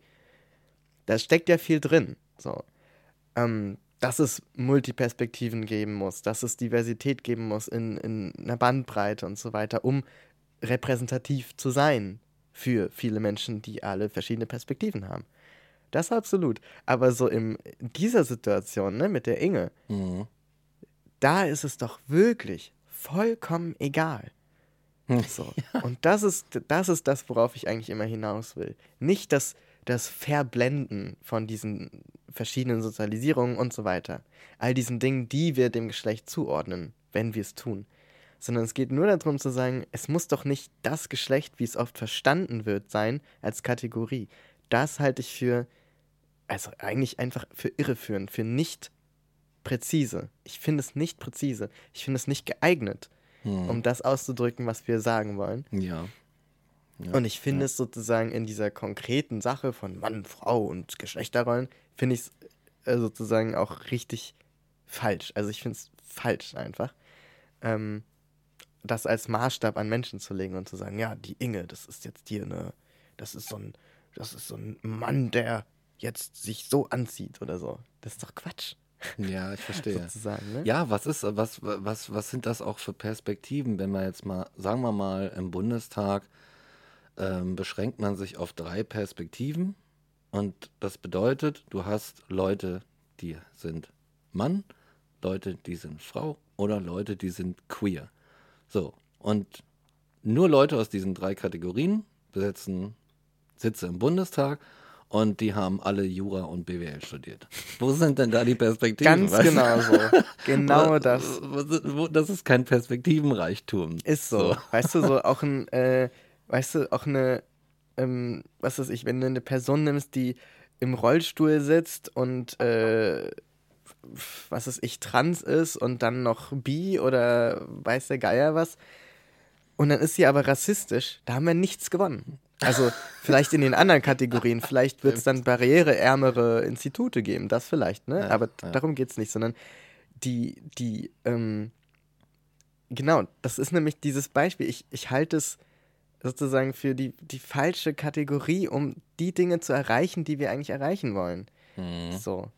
Unsere Absichten mögen edel sein, aber die Methode ist leider nicht Exakt zielführend. Ja. Genau. Ja, und, ähm, und bei, und bei, gerade wenn es um dieses Persönliche geht, um dieses Alltägliche, Mhm. wie mit der Inge, da halte ich es für völlig fehl am Platz. So, ne? Bei der Politik und so weiter, bei diesen großen Entscheidungen kann man sich noch drüber streiten, gibt es sicherlich auch sowas wie SozialwissenschaftlerInnen und wer weiß ich, was der dann noch, die dann noch viel mehr zu sagen können und viel mehr Wissen haben als ich und viel mehr Empirie und so weiter. Aber in diesem Persönlichen kann ich es beim, wirklich beim besten Willen nicht nachvollziehen, wieso das Geschlecht so einen hohen Stellenwert hat. Ich kann es nicht verstehen. Hm, ich kann es einfach nicht verstehen. Ja, ja. Ähm, ja, ich, also, ja. Also im Grunde, im Grunde, ich weiß nicht, für mich ergibt sich das auch schon rein logisch aus, in Anführungszeichen, aus meiner Lebenserfahrung. Wenn ich mir jetzt sagen, also, weißt du, wenn ich mir jetzt vorstelle, ich möchte, äh, ich, ich stelle mir das so vor, ich stelle, ich möchte Gitarre lernen oder sowas und dann ähm, sage ich so, ah, ist so ich habe immer, ich habe immer Death Metal gehört, so, so eine männliche, aggressive Sache. Und deswegen muss ich das von so einem richtigen Mann lernen oder so. Wenn das aber voll der Holzkopf ist, der irgendwie einfach, der, der im Grunde nichts anderes spielen kann als Powerakkorde und, und dann so E-Dur und A-Moll. So, was soll ich denn von dem lernen? So, anstatt, und wenn dann jetzt, sagen wir mal, eine ne Frau oder sonst irgendwer da sitzt und dir voll übelst einen übers Griffbrett ledert, dann ist es doch klar, welche Entscheidung ich treffe. Dann ist doch klar, welche, von welcher Perspektive ich mich in dieses Feld einführen lasse.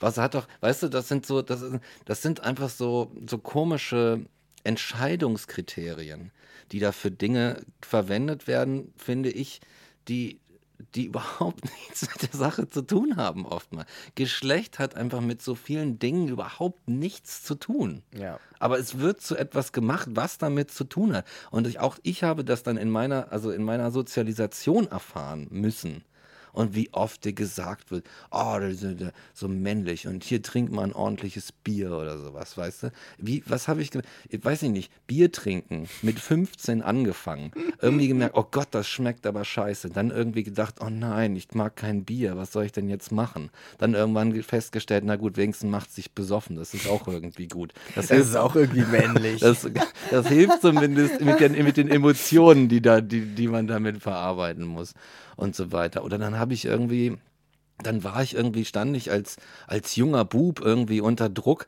unbedingt eine, eine hübsche Frau herumkriegen zu müssen, mit der ich eigentlich sonst nichts haben will. Und die ich nur, die ich nur rumkriege, äh, äh weil alle sie voll hot finden oder so. Liege dann im Bett mit der und denke mir, oh my God, what am I doing here? Es war eine Katastrophe und es war so voll die Zeitverschwendung.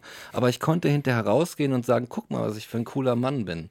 Aber es war ein Martyrium. Es war so, ja, was, was, weißt du, vollkommener Irrsinn. Und alles nur, damit ich meine, meine Geschlechtsidentität, beziehungsweise auch, also erstmal die und meinen Wert innerhalb dieser Beweise, von dieser abhängig. Es ist, es ist, es ist absurd. Ja, und, und ich glaube, dass das einer der Hauptpunkte ist, völlig übersehen an vielen Stellen, das ist, glaube ich, einer der absoluten Hauptpunkte, warum es am Ende doch klappen wird. Bin ich fest von überzeugt, oh. so irgendwann mal das Geschlecht in seiner Wichtigkeit zumindest ja. abzulegen. Und zwar jetzt wieder bei dem Beispiel mit Inge. Ah. Was wäre es für eine Arbeit gewesen, für die 49 der 50 Leute in der Bar jeden Tag dagegen anzukämpfen, Weißt du, und sich immer ja. wieder zu sagen, nee, nee, das ist, eine, das ist ein Mann, das ist ein Mann und das ist ein Mann und der heißt eigentlich Dieter. Oh. Und, er, und der sagt aber von sich mal, das heißt, dass sie Inge heißt. Nein, nein, dass er Inge heißt. Weißt du, diese Kraft. Ja. So, und, und deswegen braucht es wiederum, wo ich dann wieder mich in der, in der Pflicht so ein bisschen sehe, darum braucht es dann wiederum auch Menschen, die sagen, nee, nee, ich bin genau das, was du die ganze Zeit versuchst abzulehnen, weil du kannst, also Respekt an jemanden, der das kann. Hm. Aber die wenigsten Menschen können auf Dauer jemanden wirklich die ganze Zeit ablehnen, wenn sie doch mit ihm irgendwie verbunden sind oder die ganze Zeit konfrontiert. Also, wenn ich jeden Tag in meine Lieblingsbar gehe und ich sehe da eine Transfrau und ich hasse Transfrauen, so, ja, ja. dann ist ja, das ist ja eine Heidenarbeit. Die ganze Zeit meine Liebe zu der Bar gegen diesen Hass auf die Transfrau so abzuwägen und ich kann ja nicht jetzt, ne, da, Gott sei Dank haben wir gesellschaftliche Standards so oder Normen, ja. die sind ja nicht nur schlecht. Gott sei Dank ist es nicht normal, dann einfach hinzugehen und die zusammenzuprügeln und rauszuwerfen und keiner sagt was. So, ja. ne? Sondern ja. ich muss mich dann damit abfinden, hm, irgendwie ist das für die anderen nicht so ein Problem. Entweder ich komme damit jetzt irgendwie klar, oder ich muss halt meine Lieblingsbar verlassen. Scheiße. So, und diesen Widerstand, das ist, glaube ich, die, das ist so die, die Chance, die in der, in der menschlichen Faulheit und Gewohnheit liegt, die nichts Schlechtes ist. Ja, ja, Dass ja. wir nämlich nicht im konstanten Widerstand gegen alles Mögliche und vor allem gegen alle möglichen Menschen leben können. Und deswegen ist nach wie vor, ich glaube, das hatten wir in Folge 1 oder irgendwas schon, ist nach wie vor mein, meine feste Überzeugung, dass die Begegnung eines der besten Mittel ist, um uns insgesamt mal so zu entspannen. Und dass sozusagen dieses Multiperspektivische nur dazu beitragen kann, ähm, dass wir einfach alle mehr chill miteinander sind. Weil wir merken, Ja. wir haben letztlich mehr miteinander gemeinsam, als wir Unterschiede haben. Wir Ja. sind alle Menschen, wir haben alle unsere Unsicherheiten, wir haben an, alle unsere Geschichten, die nicht von allen gleich verstanden werden. Und darin wiederum haben wir aber eine Gemeinsamkeit und so dieses, dieses Koexistieren, dieses ähm, Pluralistische, das halte ich für die Chance, die wir haben. ja. Und also in diesem, diesem ewigen Widerstand werden wir es nicht schaffen, uns irgendwie zu verstehen. Das halte ich für nicht möglich. Und das halte ich auch für etwas, was die meisten Menschen schon allein aus, aus Energiegründen gar nicht können. Ja. Also so eine, so eine Gesellschaft, die sich insgesamt alle, wo sich insgesamt alle nur hassen und irgendwie scheiße finden, Das, das, das I don't think so. Ich glaube, die Energie haben wir gar nicht. nee. Energie, aber Hass ist echt Arbeit so. Also Ja. da ist nämlich und, und die Liebe dann natürlich auch, dieses, dieses leidenschaftlich für etwas einstehen, sondern ich glaube, dass unsere Chance wird in dieser Langeweile liegen und in diesem einfach nur durchschnittlich, alltäglich mit den Leuten umgehen und zu sagen, ja, pff, keine Ahnung, was dein Deal ist, aber habe ich auch keine Energie, mich damit zu beschäftigen. So. Ja. Das, das muss nichts Schlechtes sein. Ja. Warum soll ich mich jetzt darüber aufregen, wie du rumläufst oder sowas, ne? Warum, so, wa- wa- warum sollte ich das tun? Weißt du? Und wieso sollte ich mir irgendwie, wieso sollte ich, was könnte mich denn, also wenn ich die Intention verspüre, mich dagegen zu stellen, eine Sache, die mit mir nichts zu tun hat, so, und zu sagen, so, okay, ich trete jetzt eine Bewegung vom Zaun. Ich stupse andere an, sagen sie, hier, weißt du eigentlich und so. Was für eine Arbeit, was für ein Ja. Aufwand. Dann durch zum Beispiel durch die Kneipe zu gehen und weißt du eigentlich, dass die Inge und so, und das ist nämlich gar keine Inge, sondern die da. Und dieses Ganze so und dann Leute auf die Seite kriegen und Ja, dann ja. irgendwie so eine, so eine Partei quasi bilden und da irgendwie Ansehen stiften und so weiter. Statt einfach zu sagen, okay, fuck it, ich trinke jetzt ein Bier und, weißt du, Ja. Und guck Fußball. Das ist doch viel einfacher. Ja. Das ist auch, wenn jemand so, wenn jemand so mich haten würde, ist mir zum Glück nicht oft passiert. Ähm, dann, denk, dann kann man sich halt auch einfach denken, oh my god, are you like obsessed with me? Wirklich so dieses, was ist es denn jetzt an mir, was dich so fasziniert, dass du mich die ganze Zeit ablehnen musst? I mean, come on. Ja. I'm not that special. ja. Ich finde das auch verdächtig, ehrlich gesagt. ja. Ich, ja, ich finde das. lässt oft Rückschlüsse zu. Mittlerweile finde ich das verdächtig. Es gab da auch, ich hatte irgendwie so einen Kommilitonen, der irgendwie mich super cool fand und dann irgendwie unbedingt mein Friend sein wollte und irgendwie so ein, so ein, so ein Dude war und so und dann ja, doch, okay, so ein bisschen, dann haben wir mal in den Seminaren gesessen und dann sind wir in irgendwelche Kneipen gegangen und wo ich dann irgendwann gemerkt habe, dass der dass der eine regelrechte Hassobsession mit Homosexualität hatte. So, weißt du, und dass er sich richtig darauf fixiert hat. Und ich irgendwann dachte so, Digga, wem willst du eigentlich verarschen, Alter? So, Ja. also ich, ich kann mir das, ich kann mir, ich vielleicht bin es nur ich, vielleicht ist mein subjektiver Eindruck, aber ich kann mir nicht, im, ich kann es mir nicht im Ansatz vorstellen, dass jemand einen solchen Hass auf etwas entwickelt, was ihn oder sie nicht betrifft, was dich nicht betrifft. Ich glaube, du kannst nur Dinge hassen, von denen du meinst, dass sie dich betreffen. Und wenn du eine Absis, wenn du dich jetzt, wenn du in den Krieg ziehst gegen die Homosexualität oder was es auch sein mag, dann hast du dich, dann, dann, dann muss das irgendwas damit zu tun haben, finde ich, dass du da, dass du vielleicht Angst hast vor der Nähe, die du zu dieser Sache empfindest auch. Ja. So. Und in, auch dann und auch in diesem Fall ist der Hass und irgendwelche Leute zu dissen, die kein Problem haben, das offen auszuleben oder so, auch wiederum der anstrengende Weg an dieser ganzen Absolut. Sache. Es ist nur anstrengend. So. Es ist nur anstrengend, Sachen immer wieder abzulehnen und ähm, auch einfach vor sich selbst immer und immer wieder zu wiederholen. Also sich die ganze Zeit mit Dingen zu beschäftigen, die man hasst. Was ist denn das für ein Leben? Ja, also das Ja. ist doch nur unangenehm. Ich hätte die ganze Zeit schlechte Laune. Also Ja, vor allem sich auch immer mit dem sogenannten anderen beschäftigen. Das Ja. so, warum willst du, hast du keine Lust, dich mit dir selbst zu beschäftigen? Bist du dir, bist du so langweilig in deinem, Selbst, in deinem subjektiven Selbstempfinden, dass du einfach nicht sagen kannst, ja, mach sein, ich aber ich hab, ich hab Spaß an mir selber. So, ich habe Lust an der Selbsterfahrung. Selbsterkenntnis oder so. völlig wild, Mike. Kann ich gar nicht nachvollziehen. Ich check das einfach nicht. Ja, Naja, was willst du machen, ne? ist so. Ja, Ja. Mensch. Da sind wir ja einmal rundrum gegangen, ne? Sag ich dir. Da ist ein, das ist ein eskalierter Transteil. so eskaliert wie die Debatte. Aber gut. Eskalation. Ja, Eskalation. Wo sind wir denn jetzt? Wie viel haben wir denn schon Stunden? Stunden Eine? Stunde 13 haben wir jetzt. Oh, das ist ja schon eine Folge. Was machen Mm. wir denn jetzt damit? Tja, also ich würde sagen, als nächstes spielen wir erstmal eine kleine Werbung. Genau, wir machen erstmal eine Werbung. Ich gerne rauchen dabei und dann hören wir uns einfach danach wieder, ne, Peter? Schön Ja, ja, der dranbleiben. Nikotin-Sog. Genau. Genau, Peter muss ja erstmal runterkommen nach, der, nach dem Aufruhr hier. Ja, wir Peter haben wieder auch. Hannah Arendt-Interviews geguckt und jetzt wollen wir alle wieder rauchen. Ja, wir wussten ja, was dann passiert, ne? Ist ja klar. Wird nichts mehr mit dem Aufhören. Hannah Arendt ist schuld. Na gut, dann. Alrighty, dann bis Gleich. nach der Werbung. Und, jetzt, kommt Werbung.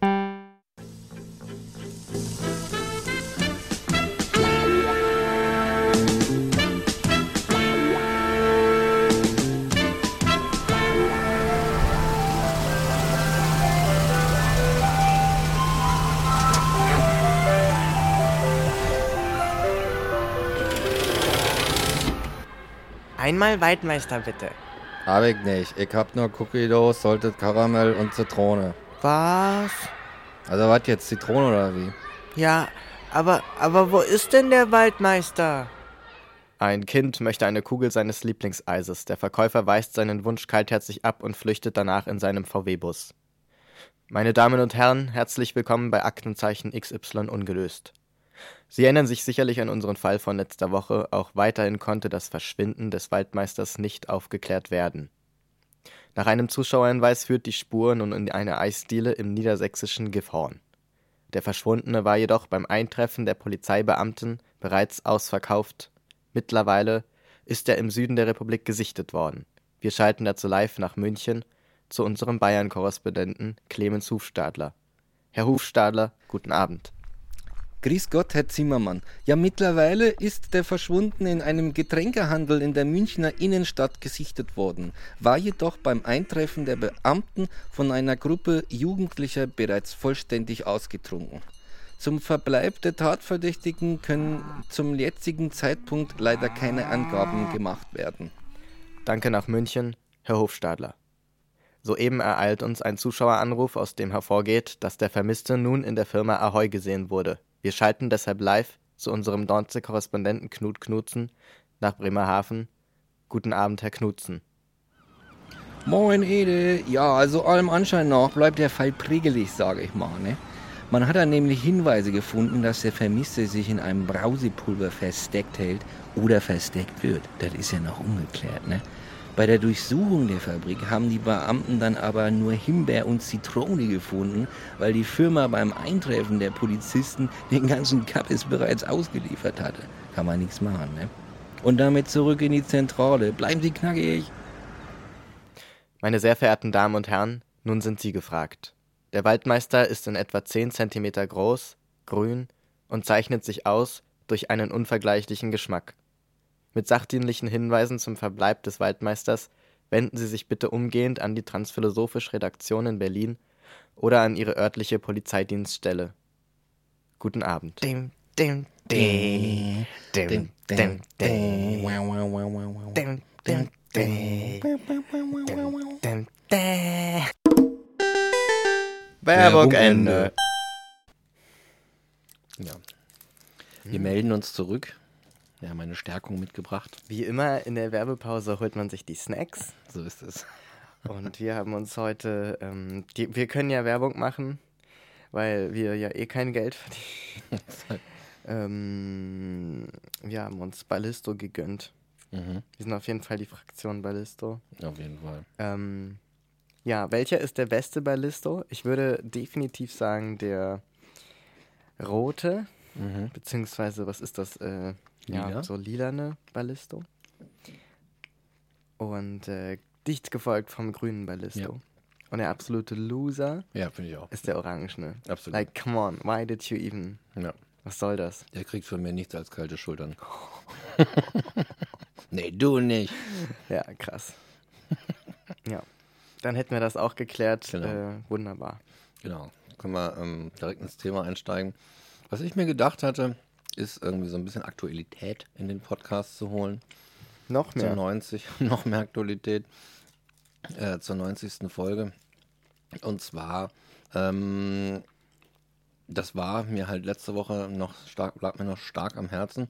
Jetzt habe ich gute Laune. Dennoch ähm, dachte ich, man könnte mal über diesen allgemeinen ähm, Corona-Blues oder Pandemie-Blues irgendwie reden, aus dem es vielen schwerfällt herauszukommen. So, mein Blick ist natürlich, ähm, beziehungsweise meine Perspektive ist natürlich eingeschränkt. Ja, ich habe und ich äh, blicke natürlich aus dem sogenannten Kulturbetrieb heraus auf die aktuelle Lage und ähm, da ist die Stimmung tatsächlich nicht so gut allgemein, ähm, wie ich erfuhr, als ich eines Abends zu einer Veranstaltung ging und den Leuten ein wenig auf die Zähne fühlte. So. Und ja, äh, ich glaube, es ist so, vielleicht anders gesagt, es ist wirklich so, es ist schwierig geworden, rauszugehen. Das war so meine Empfindung. Es ist schwierig geworden, ein, ein wie auch immer geartetes Sozialleben zu etablieren. Also im eigenen Leben, im eigenen Handel. Und ähm, da dachte ich, da könnten wir mal drüber reden, wie das so ist. Vielleicht frage ich doch ganz einfach mal knallhart nachgefragt, ähm, wie, wie, wie empfindest du das? Wie ist das, wie steht es um dein Sozialleben, Rick, in der Hinsicht? Deine Motivation. Ja. Also ich tue mich schwer damit, das auf die Corona-Zeit explizit zu beziehen.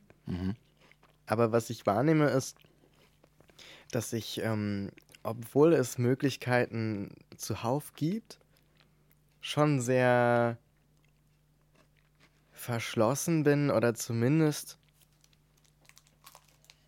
sehr viel höhere Ansprüche habe an soziale äh, Interaktion.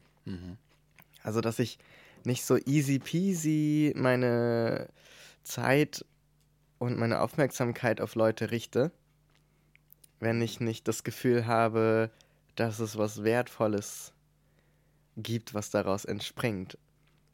Und ich glaube, dass es schon auch noch ein bisschen damit ähm, zusammenhängt, dass du ja eine Zeit lang wirklich entscheiden musstest, wen treffe ich, wen treffe ich nicht.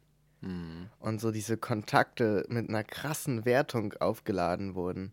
Hm, ja. Und ich glaube, dass sich das immer noch so ein bisschen daran zeigt. Ähm,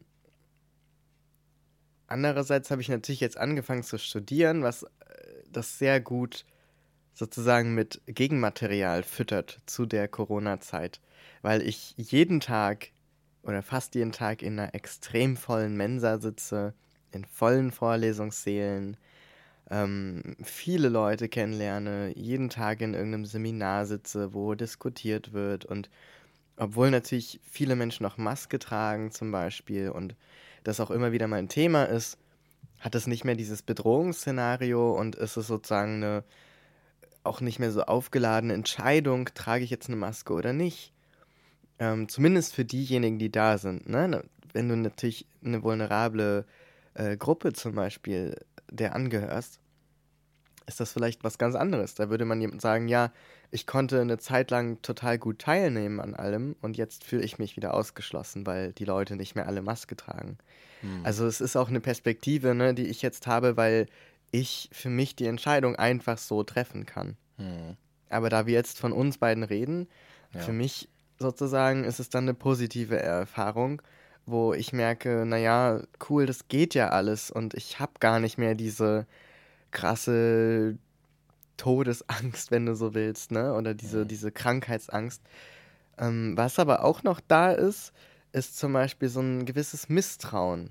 Mhm. Und auch das wird durch diese Empirie sozusagen wieder ein bisschen aufgelöst. Ich treffe viele Menschen, wo ich ein gutes Gefühl habe, mit denen ich bedenkenlos Zeit verbringe und so weiter.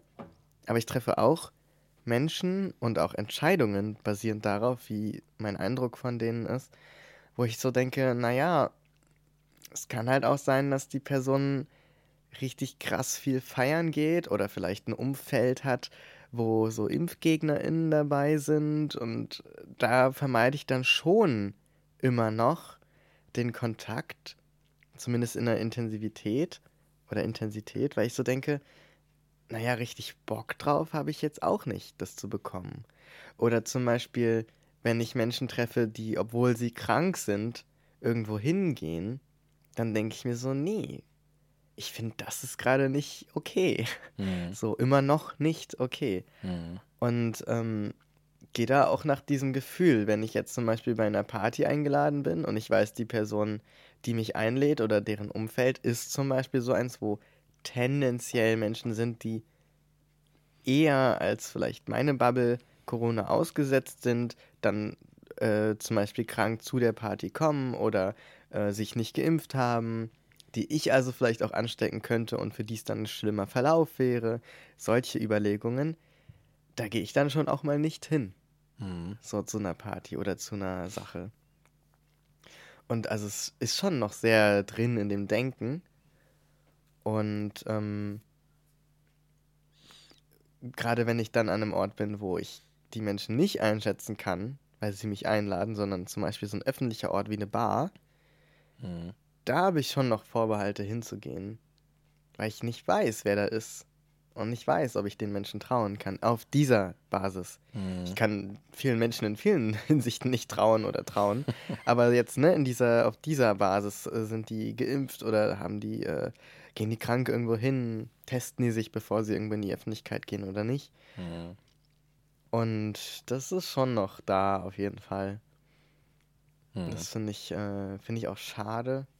Aber finde ich auch irgendwie noch angemessen. Also es ist ja auch nicht ganz vorbei. Nee, nee, ne? Nee, also ich. ist immer noch ein Ding, ja. Ja. Ja, ja, ich verstehe. Ja, ja, doch. Ich glaube, ich, ich glaube, bei mir ist es ganz ähnlich. Nur was ich halt festgestellt habe, ist, ähm, dass es mittlerweile auf einer anderen Seite einfach Probleme gibt dadurch. Mhm. Also dass ich so psychologisch merke, so, oh Gott, jetzt kommt aber langsam so die, kommen jetzt irgendwie so die, es geht so in die Tiefen der, der, der Vereinsamungsempfindungen zumindest.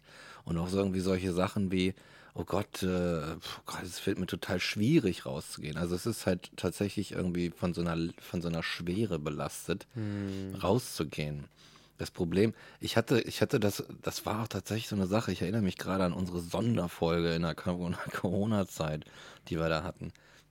Oder irgendwann war das halt tatsächlich so, ein, so, eine, so eine Befürchtung, dass es irgendwann dazu kommen könnte, dass sich so diese beiden Sachen ins Gehege kommen dass du halt, weißt du, das ist halt, das sind zwei unvereinbare Sachen oder zwei, zwei Bedürfnisse, das eine nach Schutz, das andere nach Willkür und neuen Erfahrungen und Begegnungen und so weiter, die sich dann so plötzlich in, in, in die Quere kommen und wo es dann schwierig wird auszutarieren, was mache ich denn jetzt eigentlich?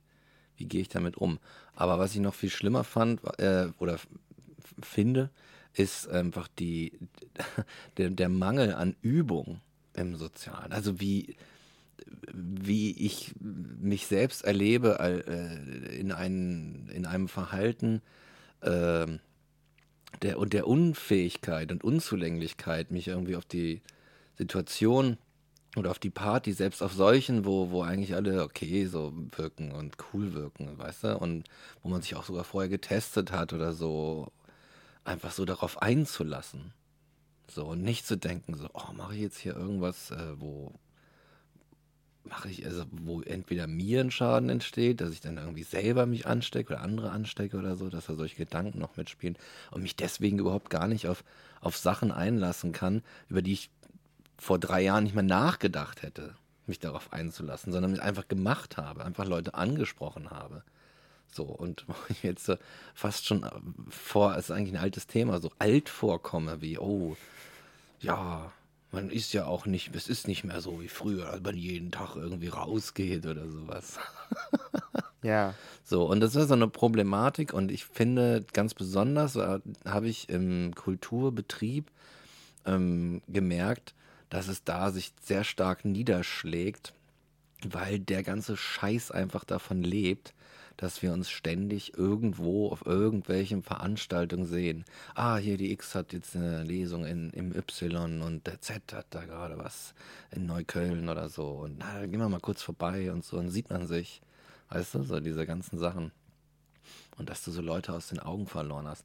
Und die Unfähigkeit, dieses Leben zu führen, wo man echt, wo ich echt immer pff, damals immer gesagt habe, so ja, natürlich, ich bin irgendwie drei, viermal die Woche irgendwo unterwegs und ich mache das noch einfach, also wirklich Unfähigkeit von dem Sinne, ich kann das überhaupt gar nicht mehr. Ich stehe dann da und weiß überhaupt gar nicht, was ich tun soll, wie ich mit den Leuten reden soll, was ich so sagen soll und solche Sachen. Also dieses so, äh, und eine, eine Selbsterfahrung in dem Moment, da wo ich denke so, hm, is that me? Hm. Is that me now?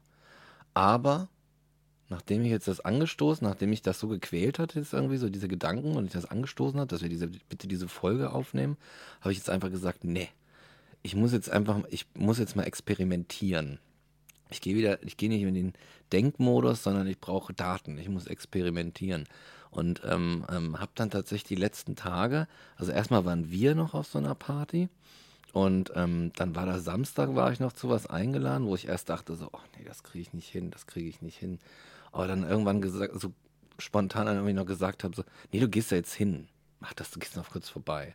Und dann ähm, war am Montag noch so eine Sache und durch die Konstanz, in der ich das gemacht habe, auch wenn ich da nicht irgendwie die ganze Nacht durchgemacht habe und mich nicht hart besoffen habe die ganze Zeit und, und noch einen Club später gegangen bin oder so, durch die Konstanz ist ziemlich schnell dieses komische, dieses, äh, dieses Ohnmachtsgefühl so aufgeweicht. Woraus ich wiederum geschlossen habe, dass es eine Übungssache ist. Und dass die, diese sogenannte, ich nenne ihn jetzt lieber mal Pandemie- und Krisenblues, weil da spielen ja noch andere Sachen mhm. rein. Ja. So, dass dieser, dass dieser Blues einfach ähm, aus einer Art ähm, äh, daraus resultiert, dass, dass, dass man das so langsam verlernt dass man so rauskommt aus dem Trott. Und dass es aber vielleicht so ein bisschen so ist wie Fahrradfahren. Und wenn du dich nach 15 Jahren oder so wieder auf ein Fahrrad setzt, dann ist erstmal noch so ein bisschen wackelig und hast dann so ein bisschen Schiss ein paar Tage, dass du überfahren wirst oder so. Aber irgendwann geht's wieder. Ja. So. Und ich kann mir, also ich weiß nicht, ich kann mir vorstellen, dass es tatsächlich noch viele Leute gibt, die so, die noch stärker knabbern und noch, ärg noch, noch ärgere Probleme haben und zu Hause sitzen und äh, ne, nicht so richtig rausgehen möchten und vielleicht sogar denken, dass sie das überhaupt gar nicht mehr können oder dass es hm. nie wieder gehen wird oder so. Und ich glaube wirklich, es ist einfach eine Übungssache. Also ja. auch wenn es, die Sache, die Erfahrung war auch so dieses, okay, mehrere Sachen hintereinander, so in kleinen Dosen verabreichen und dann ist das erste so, boah, ist erstmal so unbekömmlich, das zweite auch so, oh Gott, da ein bisschen zittrig. Aber dann irgendwann gewöhnst du dich an die, an, an die Droge sozusagen mhm. und baust eine Toleranz auf. Und das ja. wird leichter. Und das geht offenbar relativ schnell. Ja. Solange man übt. Ja, absolut. Also ich kann dem total zustimmen. Ähm, ich habe aber manchmal auch das Gefühl, dass dann auch so andere Sachen mit reinspielen. Das ist jetzt auch wieder reine Spekulation, aber dadurch, dass man so lange zum Beispiel nicht so eine Kulturveranstaltung besucht hat, Hm. hat man vielleicht auch einen gewissen Abstand dazu gewonnen und dadurch eigentlich nicht mehr so eine kurze Zeit zurückliegende Erfahrung, Hm. von der man noch relativ gut rekonstruieren kann, wie sie war, sondern man hat nur noch so eine mittlerweile schon distant memory. Und sich jetzt wieder in Dinge reinzubegeben, bedeutet ja auch, das zu messen an dem, wie man es in Erinnerung hat. Oh ja, ja, ja. Und gerade in der Krisenzeit erscheint natürlich jede Lesung, die man jemals besucht hat, paradiesisch. Und ach, da haben wir noch völlig unbefangen gesessen miteinander und getrunken und uns gut gefühlt und schöne Dinge besprochen und das Leben war so leicht. Weißt du, es war so toll und ne, dieses ganze Verklärende, selbst wenn man dann nicht sagt, früher war alles besser, aber einfach nur so dieser Aspekt hat mehr Spaß gemacht oder war leichter und so weiter, war nicht so aufgeladen. Und äh, wenn du jetzt natürlich irgendwo hingehst und dann so merkst, oh, naja, also irgendwie kann es natürlich sein, dass ich mich da in dem Moment nicht so drauf einlassen kann. Es kann aber auch sein, dass ich einfach nicht mehr so den Bezug dazu habe und weil vielleicht alle das so erleben, ist es einfach nicht mehr das, was es vor der Krise war. Hm. Also es kann ja auch sein, wenn man das jetzt direkt nebeneinander stellen könnte, ähm, dass wir alle uns einfach verändert haben in der Zeit und äh, dadurch, dass wir alle jetzt vielleicht wieder zusammenkommen an derselben, äh, in dieselbe Situation, muss ja nicht notwendigerweise dasselbe entstehen wie damals, als wir noch diese Leute waren, weißt du? Mhm. Das heißt, natürlich ist es so eine persönliche Sache, so eine individuelle Verarbeitung des Ganzen und wie es uns geprägt hat. Aber ja auch die Summe der Individuen, die Mhm. alle geprägt wurden und jetzt in diese Kontexte vermeintlich zurückkehren. Aber wir können ja nicht zurück, wir können ja nur vorwärts. Ja. Und ich glaube, dass wir uns daran auch auf eine Art gewöhnen müssen, dass wir da alle jetzt so drinstecken.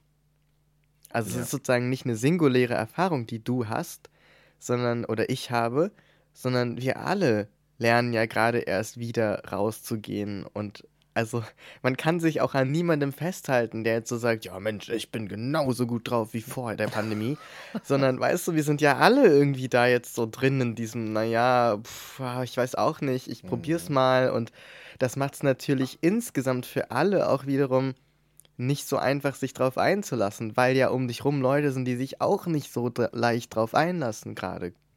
Also, Ja. also das befördert ja das Gefühl. Also es ist so ein, so ein, so ein, so ein ja, wieder so eine Schlange, die sich in den Schla Schwanz beißt, ne? Weil das so.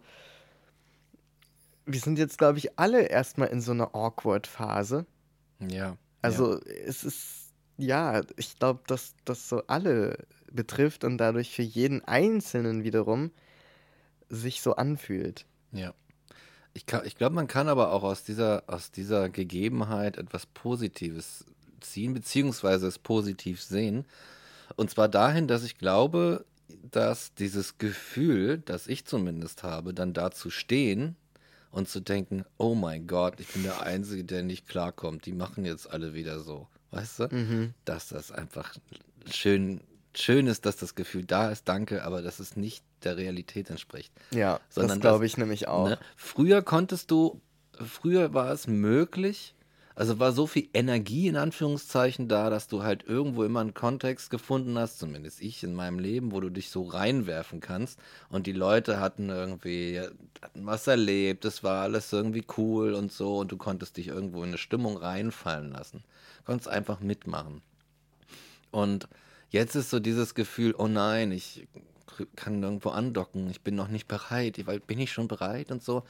Aber es geht, das Positive ist dabei, dass man halt nicht in, wenn man in, dass man nicht in diesem Gefühl verharren muss, sondern dass man sagen soll, hey, äh, Buddha bei die Fische, wir hatten alle Pandemie, wir hatten alle Krise, wir haben alle, alle die Zeitung gelesen und so weiter. Es geht uns allen beschissen.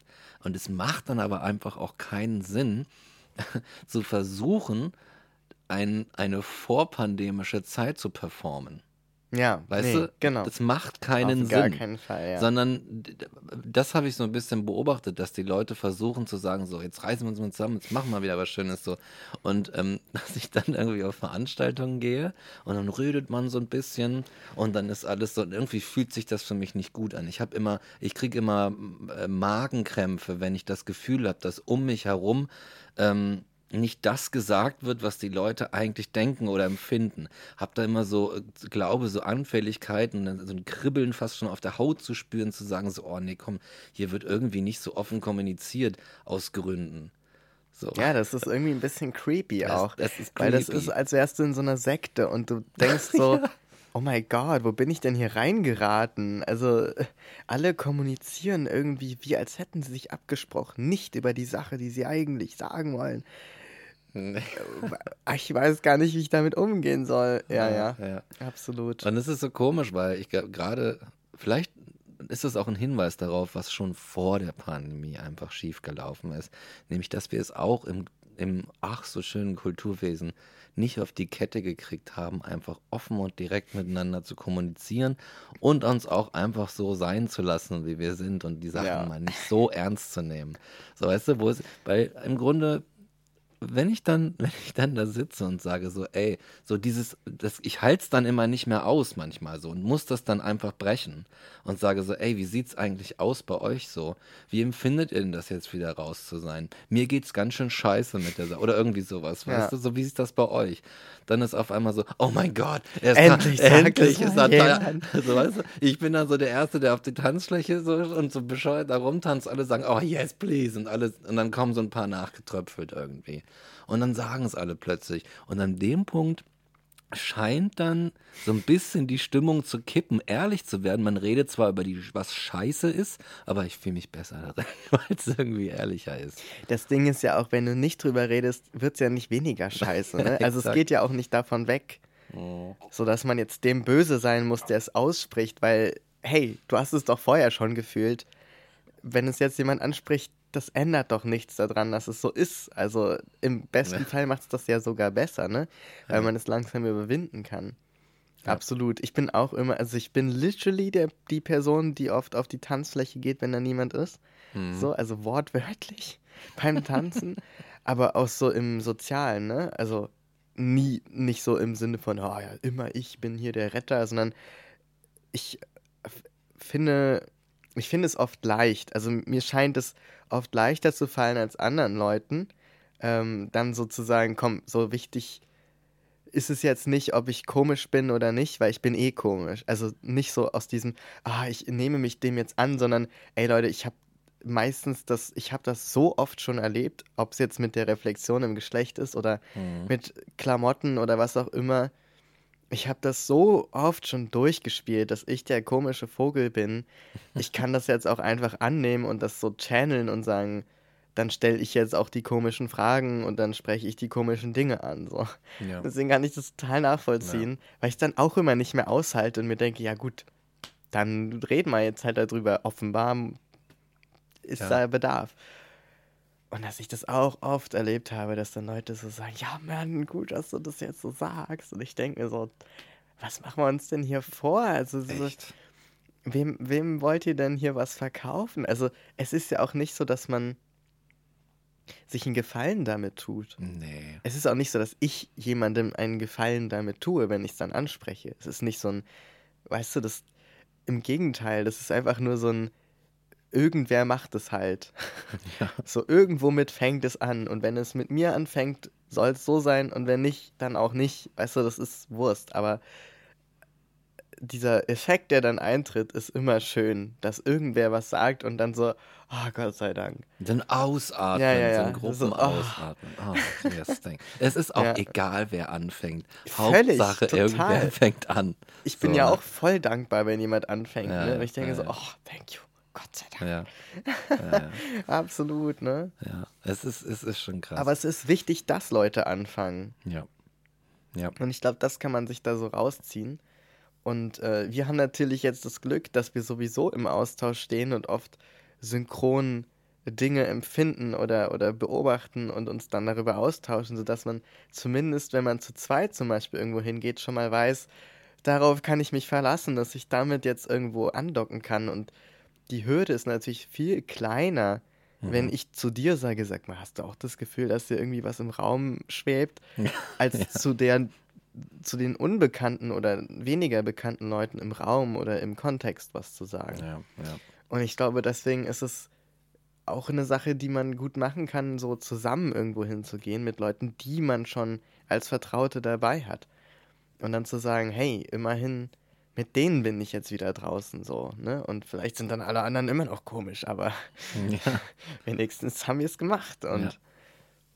sich das so langsam wieder zu erschließen. Ja. Und ich glaube, die Sache ist auch, es geht die Welt nicht unter, wenn man einen Abend scheiße war. Oh, absolut. Weißt du?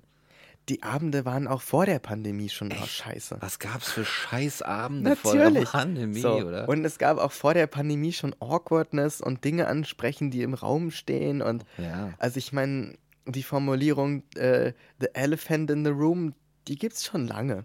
Ja, ja. Das war eine richtige. Die Elefanten gibt's schon lange. So. Ja, das war, das war, also gerade im Kulturbetrieb, regelrechte Safari, weißt du, da hast du ganze Elefantenherden gesehen, die durch den Raum ge gewabert sind, alles zerstört haben und keiner hat was gesagt und so. Ne? Also müssen wir uns mal nichts vormachen. Aber, aber ja, ich glaube tatsächlich, also gerade das ganze Kulturgebaren, das ist ja sowieso schon so ein, äh, so ein ungewolltes Kind äh, gefühlt irgendwie. so, so, oh, scheiße, habe ich noch ein Kind bekommen. Jetzt muss ich das irgendwie, damit die Leute nicht, weißt du, so Deutschland, damit die Leute nicht denken, ich bin irgendwie scheiße, muss ich mich irgendwie darum kümmern oder so. Aber eigentlich ist immer dieses kleine Lotterkind, was irgendwie zu, das ist auch so ein komisches Kind einfach, ne? Um das man sich dann irgendwie trotzdem kümmern muss. Aber ich glaube, dass, äh, dass der, der, der, dieser ganze, das ganze Kulturwesen, dieses Rumhängen, vielleicht ist es auch nur für mich so, aber dieses Rausgehen, auch nochmal am Montag oder ach, am Mittwoch ist ja da noch was, ach komm, ich gehe am Donnerstag auch nochmal kurz rüber oder fahr, schau nochmal zwei Stunden vorbei, dass das einfach eine, eine Sache ist, die, ich sag mal, für die, für die eigene Gesundheit, fürs Sozialleben, die, die Gesundheit, die du aus dem Sozialleben ziehst, einfach wichtig ist. So, dass du irgendwie da, da hingehst, da hast du so Gleichgesinnte oder wie man es auch immer nennen mag. Und dann triffst du irgendwen und dann siehst du, siehst du irgendwen. Und wenn es scheiße ist, fährst du wieder nach Hause. Aber einfach mal so draußen gewesen zu sein, was erlebt zu haben, neue Erfahrungen haben, nicht immer das Gleiche zu sehen. Ich habe so, ich habe nach diesem ganzen, nach diesem, dieser Katastrophe, diesem Armageddon 2021 mit Wohnungssuchen und die ganze Scheiße, sitze ich dann irgendwann, sitze ich dann in meiner Wohnung 2022 und bin dann so zu Hause und irgendwie denke ich so raus und denke mir so, oh, ich habe jetzt so geil gemacht, ich habe jetzt die geilste Wohnung und sie kotzt mich an. Ich kann sie nicht mehr ertragen, diese Wohnung. Ja, die Gemütlichkeit des Sofas kotzt mich an. Die Schönheit des Teppichs an meinen nackten Füßen. Ich hasse es. Ich hasse alles meine Instrumente. Ich will das alles nicht mehr sehen. Hilfe, ich will hier raus, lasst mich hier raus, schreie ich in den Hof. So, und diesen Ge Und die Leute denken sich, oh Gott, unser neuer Nachbar, richtig Panne. Nein, warum bin ich bloß in den Wedding gezogen, haben sie sich gedacht. Ja, ne, aber dieses ist so, und ich glaube so im, im Nachgang würde ich sagen, diese, diesem Lagerkoller, dem, den kann man entgegenwirken, einfach durch die, einfach da, durch diese Sachen, durch dieses Draußensein, im Kontakt mit Leuten sein, willkürliche auch Begegnungen haben, mit irgendwem sprechen, irgendwen sehen, irgendwas Interessantes, interessante Personen sehen, mit weiß ich, schönes Gedicht hören oder so ein, so ein Kram. Und ich glaube, dass das nicht nur in diesem Kontext, Kulturkontext, sondern auch sonst einfach tatsächlich wichtig für unsere Gesundheit auch ist. Und dass es da irgendwie so einen Weg geben muss dass du das irgendwie hinkriegen musst. So, wenn da noch so ein, so ein Blues ist, da rauszukommen, sich in den Arsch zu treten, nochmal in den inneren Schweinehund Arsch auch nochmal hineinzutreten und einfach mal so ein bisschen rauszugehen. Mhm. So. Und dann ist es halt, dann ist es halt wie die Band, die sich zehn Jahre nicht gesehen hat und eigentlich gar nicht mehr weiß, wie gingen denn die Songs noch damals? Also, boah, keine Ahnung. Ja, müssen wir nochmal einüben. Oder ach, die war eh scheiße, lass noch einen neuen spielen. lass einen neuen komponieren. Weißt du? Ja. Und ich glaube, Dann kriegen wir das wieder hin. Ein bisschen Optimismus hier bei Transphilosophisch Folge 90. Ja. So. Absolut, ja. Ja. Das wäre mein Zum Kultursamstag. Ja. Ich glaube auch, dass es viel damit zusammenhängt, weil die Pandemie, also eine Krise allgemein, verändert sowieso immer was, würde ich jetzt einfach mal so vermuten. Ähm, gesellschaftlich und dadurch auch individuell. Aber ich glaube auch, dass die Pandemie in der Form einfach was Spezielles war. Also einerseits hatte ja niemand damit eine Erfahrung. Also auch wenn jetzt uralt warst, dann hast du vielleicht sowas wie Kriegserfahrung. Hast du sowas wie politische Erfahrung ne, mit verschiedenen ähm, Strömungen. Wenn du richtig alt bist mit dem Naziregime und solche Geschichten. Ne? Also furchtbare Sachen, krasse. Einschnitte. Aber jetzt eine Pandemie, also eine krankheitsbezogene Krise sozusagen, ähm, die hatten wir ja so in unserem Erfahrungsschatz noch nicht Mhm. erprobt, ähm, die wir jetzt hier noch leben, gerade. Mhm. Ähm, und ich glaube, dadurch ist es auch so eine, wieder was, wo du dich an niemanden festklammern kannst. Ja. Und das macht eigentlich un immer unsicher, denke ich. Also wenn dann wirklich niemand ist, der irgendwie eine Ahnung hat. Also so, äh, das, das höchste der Gefühle war ja so jemand wie Drosten, so unser, unser Pandemie-Gott, ja, äh, an dem sich alle irgendwie so an den Podcasts geklebt haben und so, oh mein Gott, bitte sag mir, was jetzt passiert. Ich komme nicht mehr klar. Ähm, und, und der ja auch nur ein Mensch ist, der sich so denkt, Digga, ich habe das hier studiert, ich habe das lange erforscht und so, aber ich kann auch nur Prognosen geben und pff, die müssen auf das reagieren, was kommt und hey, Leute, ich kann es nicht retten sozusagen. Ne? Ich weiß, Ja. ihr wollt es, aber ich kann es nicht retten. Ich kann es nur beschreiben oder vielleicht ein bisschen voraussehen und begleiten maximal. Ne? Aber so wirklich dieses, dieses Rausretten, dieses sich dran klammern und an ihm an- durch die Welt fliegen, an seinem Cape hängend. So, weißt du, das geht nicht. Das ging nicht und das geht auch heute noch nicht. Ähm, ich glaube, dass das ist auch was, was einen so nachhaltig verunsichert Mhm. in dieser in diesem Selbstverständnis äh, von vom vom Sein, vom ähm, einfach alltäglichen, so von diesem so läuft das Leben. Mhm. Das ist ja eine krasse Erschütterung dessen, ne? Das, Krasse das, Erschütterung, das ja. ist ja keine Norm, also das, was wir mal als Normalität bezeichnet haben. Ähm, wenngleich natürlich normal ein falscher Begriff ist, weil das ja für jeden anders war. Aber so das, was irgendwie so geteilt da war und wo man das Gefühl hatte, okay, das war jetzt schon sehr lange so und entwickelt sich auf und ab und hin und her und da gibt es Veränderungen, aber so eine einschneidende, allumfassende und vor allem alles überlagernde Neuerung, Veränderung, wie jetzt die Mhm. Pandemie, ähm, das war ja erstmal ungewohnt. So. Und das meinte ich mit sozusagen nicht mehr normal. Ähm,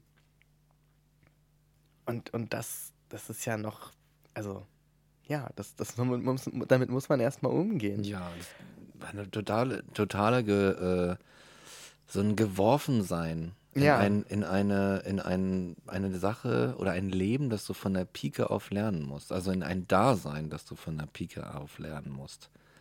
Unfreiwillige Geworfenheit. Unfreiwillig. Unfreiwillige Geworfenheit. Absolut. Ne, du hattest dich, und vielleicht hat das, ist das so ein bisschen ähnlich.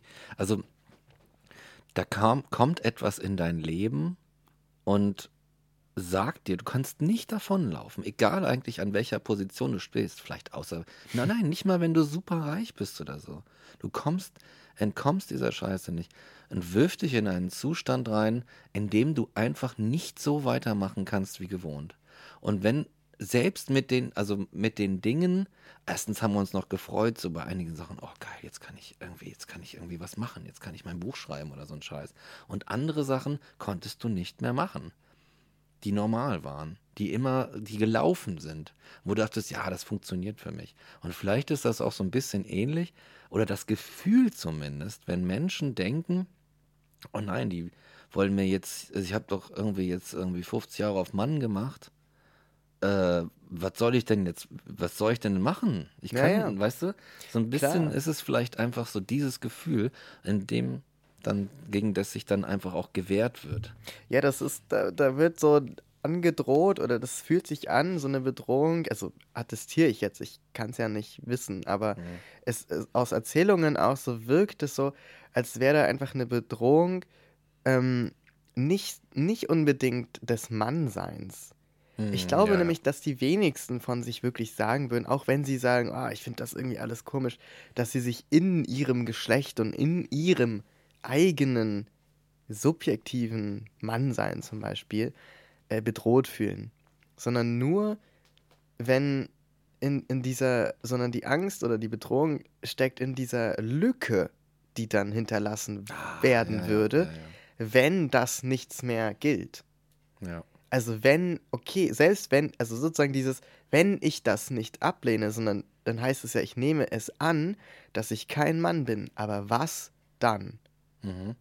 Und das kann ich nachvollziehen und ich glaube, das ist, was du gerade beschrieben hast. Und das, das dann sozusagen, das, das ist das, was man den Leuten dann erklären kann. So dieses, du fällst dann in keine Lücke rein, du musst dann nicht irgendeine neue Rolle ausfüllen oder, oder, weißt du, das ist keine, du kannst, also anders, du kannst dieser Mann weiterhin sein. Mhm. ja, ja, genau. Das möchte dir niemand absprechen. ja. Und, und dass das auch eine, also das ist quasi ein Bedrohungsszenario, was gar nicht real ist, was niemand möchte. Ja, ja, Ähm, ja. also zumindest mein Verständnis wäre das. Ähm, das möchte ich nicht für niemanden. Ich möchte niemandem absprechen, was er oder sie für sich als äh, gegeben empfindet. Ähm, und, und das ist halt auch so eine, so eine krasse Leerstelle irgendwie, die, Ein- da so, die da so aufgemacht wurde. Und darauf wollte ich eigentlich vorhin hinaus. Ähm, dadurch, dass jetzt diese ganzen Dinge nicht mehr so funktioniert haben, was wir gerade hatten, wie sie mal funktioniert haben, was mal für uns funktioniert hat, dadurch sind natürlich auch alle in ihren Wohnungen auch so auf sich zurückgeworfen. Oh, ja. ja, ja. Und also du kamst, glaube ich, jetzt zwei Jahre roundabout nicht drum herum, dich damit auseinanderzusetzen, was du machst, wenn die Dinge nicht mehr so sind, wie du sie für gegeben gehalten hast. Und zwar nämlich jeder ganz individuell und persönlich. Und Ja. allein deshalb kann man, glaube ich, aus dieser Krise so gar nicht als derselbe Mensch herauskommen, ähm, in, als der man hineingeraten ist, weil du musstest dich irgendwie damit beschäftigen. Du musstest dich damit beschäftigen, wer sind die Leute, die ich treffen will? Habe ich Leute, die ich treffen will? Bin ich jemand, der sich jetzt gegen diese Regeln stellt oder nicht? Bin ich jemand, der eine Maske trägt oder nicht? Bin ich jemand, der sich impfen lässt oder nicht? Und all diese Entscheidungen sind auf einmal sozial richtig krass aufgeladen, sind politisch richtig krass aufgeladen. Also du kannst dich oder konntest dich jetzt zwei Jahre, lang sehr schwer dieser, dieser gesellschaftlichen, diesem gesellschaftlichen Aushandeln entziehen. Und ich Hm. glaube, das konntest du vorher sehr gut, dich aus bestimmten Dingen Oh ja, rausziehen und sagen, ja. ach, pff, damit habe ich nichts am Hut. So, und das, also, ne, weil dieses, dieses Geworfensein, das war ja überall. Ja, überall. Du konntest nicht, ohne der Pandemie zu begegnen, einkaufen. Du konntest nicht Freunde treffen oder nicht treffen. Du konntest nicht dich zu Hause aufhalten, ähm, ohne daran erinnert zu sein, naja, woanders kannst du auch nicht hin. Ne? Also selbst wenn du nicht die Dinge nicht wahrgenommen hast, warst du ja drauf zurückgeworfen so Ja, ja. ähm, und wurdest dran erinnert. Und das ist, glaube ich, ziemlich einzigartig so. Ja. Ein nicht mehr wissen wie. Wie du dich selbst zu konstituieren hast. Und du konntest dich auch, ja, du, konnt, du hattest keine Rückzugsmöglichkeiten. Du konntest dich auch vor dieser Aufgabe nicht drücken. Mhm. Es war unmöglich. Und ich glaube, dass daraus viele tatsächlich, äh, oh, was, wie viele Konflikte entstanden sind, wie Menschen gegeneinander waren plötzlich. Dann hattest du hier die Querdenkis und so weiter, ne? Und so. Und du, das, das ist so, so eskaliert, weil, weil der Mensch sich auch nicht mehr irgendwo ausruhen konnte.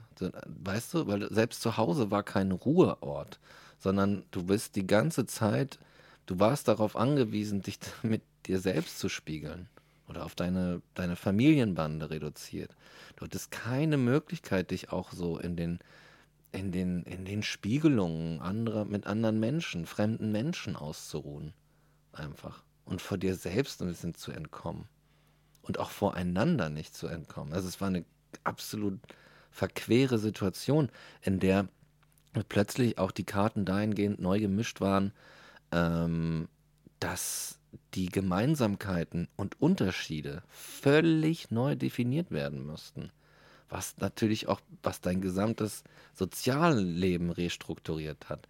Dein, deine, deine, dein, äh, dein, das Wie deiner, deiner Identität, deiner Selbstpräsentation deiner, deiner Kon Konflikte, die Kon beziehungsweise die Grenzen, die plötzlich, die brutalen, fast kriegerischen Grenzen zu irgendwelchen Leuten plötzlich gesetzt waren. Und ich glaube durchaus, dass, ja, mal einen Strich drunter zu machen, dass wir jetzt tatsächlich gucken müssen, wie wir mit, wie wir mit der Sache umgehen, damit wir dieses Trauma, was es halt ist, so ein Generationentrauma, habe ich letztens gelesen, irgendwie bewältigt kriegen. Und am besten jetzt schon anpacken und irgendwie vielleicht ähnlich wie in der Debatte, wie wir sie vor der Werbung hatten, ähm, einen Weg finden, wieder zueinander zu finden und miteinander reden zu können. So, ja, okay, du glaubst, dass äh, Angela Merkel eine Reptiloidin ist oder na gut, vielleicht nicht so krass, aber du glaubst jetzt irgendwie, dass die Pharmaindustrie, es kann sein, aber ich möchte trotzdem noch, ich möchte trotzdem nicht die Möglichkeit verlieren, dass wir uns auf irgendeiner Basis hinsetzen können und zumindest die Möglichkeit haben, in Frieden miteinander zu leben. Auch in einem Austausch, in einer Diskussion.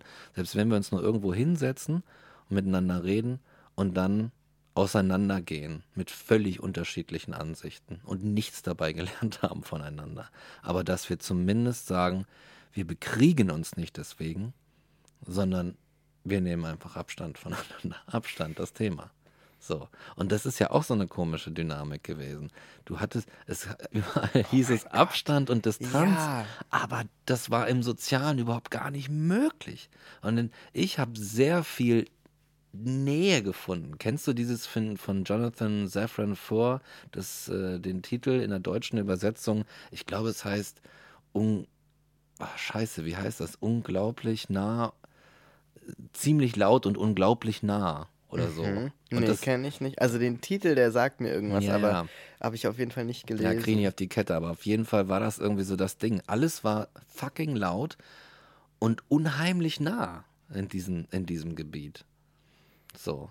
Und du musstest Distanz halten und auf der anderen Seite musstest du dich, musstest du mit Leuten aneinander klatschen und du musstest hassen und du musstest dich positionieren und so weiter. Und oh mein Gott, was, was dabei, denke ich, einfach nicht mehr möglich war, ist äh, tatsächlich zu sagen, okay, wir versuchen irgendeine Form von Basis, von Miteinander zu schaffen, in der wir nicht übereinstimmen müssen, aber in der wir zumindest eine kleinst, eine kleinste gemeinsame äh, Gemeinsamkeit haben. Überhaupt den Lebensmodus vielleicht wiederherzustellen, zu sagen, wir schauen nicht nur auf die Unterschiede, die uns voneinander trennen, was auch Bezug nimmt auf die Debatte von Worterwerbung, sondern wir fangen mal an zu gucken, was uns eigentlich verbindet. So. Ich glaube, wenn du in dieser Göttinger Kneipe, von der ich erzählt habe, hast, einfach lange genug Stammkunde warst, dann ähm, hast du irgendwann gelernt, dass die Inge gar nicht so anders ist. Mhm. Weißt du? Ja. Das ist halt einfach, ja. Und ich glaube, äh, unsere Gesundheit zuliebe, sollten wir, sollten wir langsam in diese Richtung gehen und versuchen wieder zueinander zu finden und nicht diese erbitterten Kämpfe auf allen, in allen, an allen Fronten irgendwie zu führen. Und dafür, ja, auf awkward Veranstaltungen gehen. Ja, ey, absolut. Ne? Wir müssen es einfach wagen. Ja, wagen und üben. Ja. ja. Man muss eben, wie, ich glaube, man muss wieder allen äh, Widerständen, ne? also so allen Widerständen zum Trotz, wie man so schön sagt, muss man mit einem gewissen Wohlwollen auf die Leute zugehen, Ja. momentan. Und einfach so ein, auch wenn es total schwer fällt, so einen kleinen Vert Vertrauensvorsprung so vor Ja. sich hertragen und sagen, ich versuch's jetzt einfach, ich versuche jetzt einfach, mich auf dich einzulassen und vielleicht merke ich dann trotzdem, irgendwie klappt's nicht, ich krieg's nicht hin, ich bekomm's nicht überwunden, aber wie du sagst, ich denke, man muss es wirklich einfach immer und immer wieder probieren und einfach wieder Daten sammeln, Daten sammeln. um so das, Empirie. ja, um das einfach zu füttern, dieses Gefühl von, es ist okay, es ist okay, menschlich miteinander zu sein und Mhm. ähm, sich anzunähern, sich nahe zu sein und damit meine ich auch einfach nur mental nah. Und es ist nicht mehr geboten, sich die ganze Zeit auf Abstand zu verhalten. So, Ja. es ist sozusagen der Part ist sozusagen tendenziell vorbei. Ja. Zumindest für die Leute, von denen wir und ja auch uns beiden jetzt gerade sprechen. Genau. Was zum Beispiel noch ein Aspekt ist, den ich total scheiße finde, ist, dass ähm, es gibt ein ganz anderes Thema, was ich nur ganz kurz anschneiden will, was wir vielleicht irgendwann nochmal größer aufgreifen. Hm. Und zwar ähm, gibt es ja die KI, die Ah. so Illustrationen und Zeichnungen und alles Mögliche erstellen kann. Also nicht die KI, aber es gibt KI-Systeme sozusagen, die das können und die gerade sehr popkulturell und Mainstream-mäßig auftauchen und weil das mittlerweile einfach zu bedienen ist und so weiter und es offene Systeme gibt, wo man was ausprobieren kann.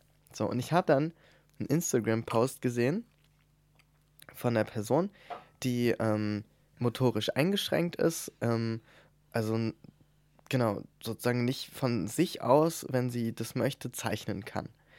Ähm, und oder nur, also gerade ganz schwierig sogar nur einen Stift halten kann. Und sie hat halt ähm, mit so einem Sprachcomputer, den sie natürlich steuern kann, äh, so ein KI-Bild erstellt, wo eine Person zu sehen war, die im Rollstuhl sitzt, auf eine ähm, coole Art gezeichnet. Hm. So. Und hat dazu geschrieben, hat das Bild gepostet und hat dazu geschrieben, dass sie ähm, das total cool findet und beein also so total faszinierend und cool findet, dass sie, die nicht mal einen Stift in der Hand halten kann, mit dieser KI in der Lage ist, so ein Bild zu zeichnen. Und da meint, kommt wieder das ins Spiel, was ich von der Perspektive erzählt habe. Hm. Sie hat natürlich, also was heißt natürlich, als wäre das jetzt offensichtlich Gott gegeben oder was weiß ich. Sie hätte genauso gut einen Hasen zeichnen können. Ne? Ist nicht natürlich, aber es ist cool, dass sie ihre Perspektive mit dem Rollstuhl dann für sie wahrscheinlich selbstverständlich eingebracht hat und gesagt hat, ne, wenn ich mich zeichne, zeichne ich mich ja auch ohne Rollstuhl. Hm. Und sie hat einen Rollstuhl, also zeichnet sie sich mit Rollstuhl. Ist doch, ne? Mhm. Das kann man gut nachvollziehen. Und das wiederum ist aber ja eine, eine Darstellung äh, oder eine, die, die oft so nur, wenn sie mitgedacht wird, auftaucht, ne? So dieses, Mhm. ja, ah, wir müssen noch die Behinderten mitdenken, wir müssen noch die Schwarzen mitdenken, ne? So Mhm. läuft das ja oft ab. Ähm, wo dann aber gar nicht so ein wirkliches, so eine, die wirkliche Perspektive mit einbezogen wird, sondern nur so eine, so eine abstrakt, so ein Abziehbild davon, wo dann auch Stereotype reproduziert werden. Ja. Und ich dachte, weißt du, für mich ist KI, was die Illustration angeht, aus Berufsgründen, ein schwieriges Thema. Aber das fand ich zum Beispiel richtig geil. Und ich dachte, wenn meine, meine Illustrationen benutzt werden, um so eine Sachen zu trainieren, was, was ist, was ich kritisiere, ohne dass ich gefragt werde, ich würde das sofort freiwillig abgeben an Menschen, die dann, weil sie sonst gar nicht sowas zustande bringen können, aufgrund von Einschränkungen oder welcher, welchen Gatekeepings sozusagen auch immer, dass die dann damit Kunst machen können. Ist doch geil, ist doch cool, ja, wenn das total. So, und, und da dachte ich, wie scheiße, dass ähm, diese, diese KI-Sache zum Beispiel, die genau sowas sein könnte, die sagen könnte, wir sind ein Tool, um Menschen äh, so, so Kunst zugänglich zu machen, die sie sonst nicht zugänglich hätten, die zum Beispiel motorisch eingeschränkt sind oder anderweitig. Ähm, dafür machen wir das. So. Hm, würde ich ja. sofort mitmachen, würde ich sagen, geil, let's do it. Aber das ist immer nur so ein Nebenprodukt. Ja. Dass ja. es Menschen mit Behinderungen zum Beispiel hilft. Ja. Und genauso war das zumindest nach meiner, meinem Empfinden mit äh, der Pandemie, diese Online-Angebote, dass die ganze Kultur gestreamt wurde, dass sie online gestellt wurde, dass Vorlesungen online stattfanden und so weiter, dass äh, Homeoffice mehr unterstützt wurde und gefördert wurde und so weiter. Das waren alles Dinge, die ausgerichtet waren an so einer abled Welt, also mhm die, die sonst zur Uni gehen konnten, konnten jetzt nicht mehr. Dann gibt es äh, Online-Vorlesungen. Die, die sonst ja, zur Veranstaltung gehen konnten, konnten nicht mehr. Jetzt gibt es Streams. Die, die sonst, weißt du so, mhm. und so mhm. weiter. Und für Menschen, die das sonst nie teilnehmen konnten, war das richtig geil, weil die endlich mal dabei sein konnten. Zumindest ansatzweise, so wie andere Menschen. Ähm, sozusagen als gleichgesetzte Teil, äh, geteilte Erfahrung Verstehe. Ähm, ja. Und jetzt wird das wieder zurückgebaut, weil man sagt, naja, ist doch toll, jetzt haben wir wieder Präsenz. Statt zu sagen, lasst uns doch beides machen, lasst uns doch beides beibehalten. Und das ist mir bei dieser KI-Sache, weil ich das, das ist für mich gerade so ein viel relevanteres Thema als die Pandemie, ist für mich gerade, oder präsenter ist dieses KI-Thema. Und dann habe ich über ihren Post aber so zurückgedacht, da dran, mit der Pandemie, wo ich so dachte, schon wieder sind Menschen, zum Beispiel mit Behinderung so ein, so ist eine, eine, ein Entgegenkommen ihrer Lebensrealität sozusagen und sich einstellen auf ihre ähm, Bedürfnisse so ein Nebenprodukt. Weißt du, so ein hm, ja, das ja, Entdecken, ja. die dann, die, jetzt ganz blöd gesagt, ne, aber das Entdecken Menschen dann für sich, weil sie sich kreativ mit Sachen beschäftigen und einfach Lösungen und Möglichkeiten suchen. Aber es wird nicht direkt gesagt, hey, lasst uns das doch auch machen, weil es anderen Menschen hilft. Und dann ja. wird es auch noch zurückgebaut. Was ist das für eine Scheiße? Und ja. das ist was, was ich total blöd finde. Dass das jetzt ausgerechnet wieder ein, so eingestampft wird und so dieses, wir waren doch so nah dran, wir haben doch so viel Feedback bekommen, dass das cool ist, dass viele Menschen sich damit wohlgefühlt haben. Dass es auch Menschen gab, die, es ist ja nicht nur Menschen mit Behinderung, es sind ja auch andere Menschen, die, die abled sind, die gesagt haben, hey, ich, ganz ehrlich, ich fühle mich ganz oft äh, unwohl, wenn ich äh, in der Uni mit so vielen Menschen sitze, weil ich finde zum Beispiel Menschenmassen überfordernd. Mhm. Kann ja mhm. auch ein Grund sein, warum mhm. man dann sagt, boah, ich finde es viel besser von zu Hause. So. Oder ich kann mich da besser konzentrieren. Kann ich zwar nicht nachvollziehen, ja, weil das bei mir genau nicht. gegenteilig ist, ja. aber es gibt ja Menschen so. Warum können wir da nicht draus lernen und das sozusagen also das stört mich, glaube ich, auch sehr an dieser Pandemie-Sache, dass wir so viele Sachen da eigentlich hätten raus lernen und draus ziehen können, auch im Umgang Allerdings. mit verschiedensten mhm. Lebenswelten und Lebensweisen, die wir jetzt alle wieder über den Haufen werfen, in dem Versuch, diesen Zustand von davor herzustellen, wo wir überall hingegangen sind und wo wir alles äh, so draußen gemacht haben und nicht zu Hause. Weißt du so? Ja. Und das finde ich auch kacke. Ja. Weil ich mir so denke, das ist so eine vertane Chance und es ist wieder so ausschließend. Ähm, ja, wir lernen nicht. Wir, das ist der, das Bittere. Immer dieses, ja. dieses Nebenprodukt, das ist mir dabei so aufgefallen und also ich möchte überhaupt nicht für Menschen sprechen, ne? Ich bin abled, so. Ich kann das, die Perspektive vielleicht nicht. Ich kann sie nur von außen betrachten und, und das lesen, was Leute sagen, aber ich denke mir so, das, also ich, wenn ich das mir vorstelle, für mich, das muss sich scheiße anfühlen, immer nur so durch Zufall mal ein Zugeständnis zu bekommen. Was ja. für ein Scheiß, ey. Also muss sich so anfühlen, als würdest du halt irgendwie so dich in den, in den Resten, die die ja. Gesellschaft, die, so, ja. die da so runtertröppeln, irgendwie satt fressen müssen, so ja. gut es geht. Eigentlich, so vom Gefühl her jetzt mal metaphorisch, ne? Aber ja, irgendwie lernen wir, also noch sind wir keine besonders fortgeschrittene äh, Spezies, leider, fürchte ich. Wirklich, ey, das finde ich, das finde ich so ein. Oh. Nee, da ist es halt der, ich, da, da geht es doch schon wieder ein bisschen in so eine freie Marktdiskussion. Der Markt. Es ist auch so ein bisschen der freie der Markt. Also, weil es halt hauptsächlich alles guckt so auf den, ne? weil, weil der ist so die, der, der ist, sagt uns so, was wichtig ist und was Fortschritt bringt. Und wenn mhm. du dann halt dann so, so ein paar Leute hast, die, naja, halt wirtschaftlich nicht so dann tragen oder so, da kann, was willst du denn mit so einer KI, wenn, wenn da nicht alle voll drauf abfahren und das in den, in, den sozialen Medien posten und dann alle das machen wollen und eigentlich Daten gesammelt werden und verkauft werden können und so einen ganzen Scheiß. Da ist, ne, geht es in, so in so eine Diskussion. Mhm. Weil wir da, weil das ist eine Prioritätensache auch. Die Priorität ist Absolut. der freie Markt und sein. Sobald die Priorität drauf liegt, geht so einiges. Ja. Weißt du? Das ist so, ich glaube, das ist so das, was mich daran so richtig gestört hat. Ja. Weißt du, es ist ja nicht so, als hätten Menschen, die äh, das gut fänden, nicht schon ewig gesagt, Leute, wir haben die Technik, warum streamt ihr die Sachen nicht? Oder ja. warum, ne, oder warum ähm, macht ihr nicht, äh, ja, warum baut ihr nicht, äh, also auch vulnerable Gruppen zum Beispiel.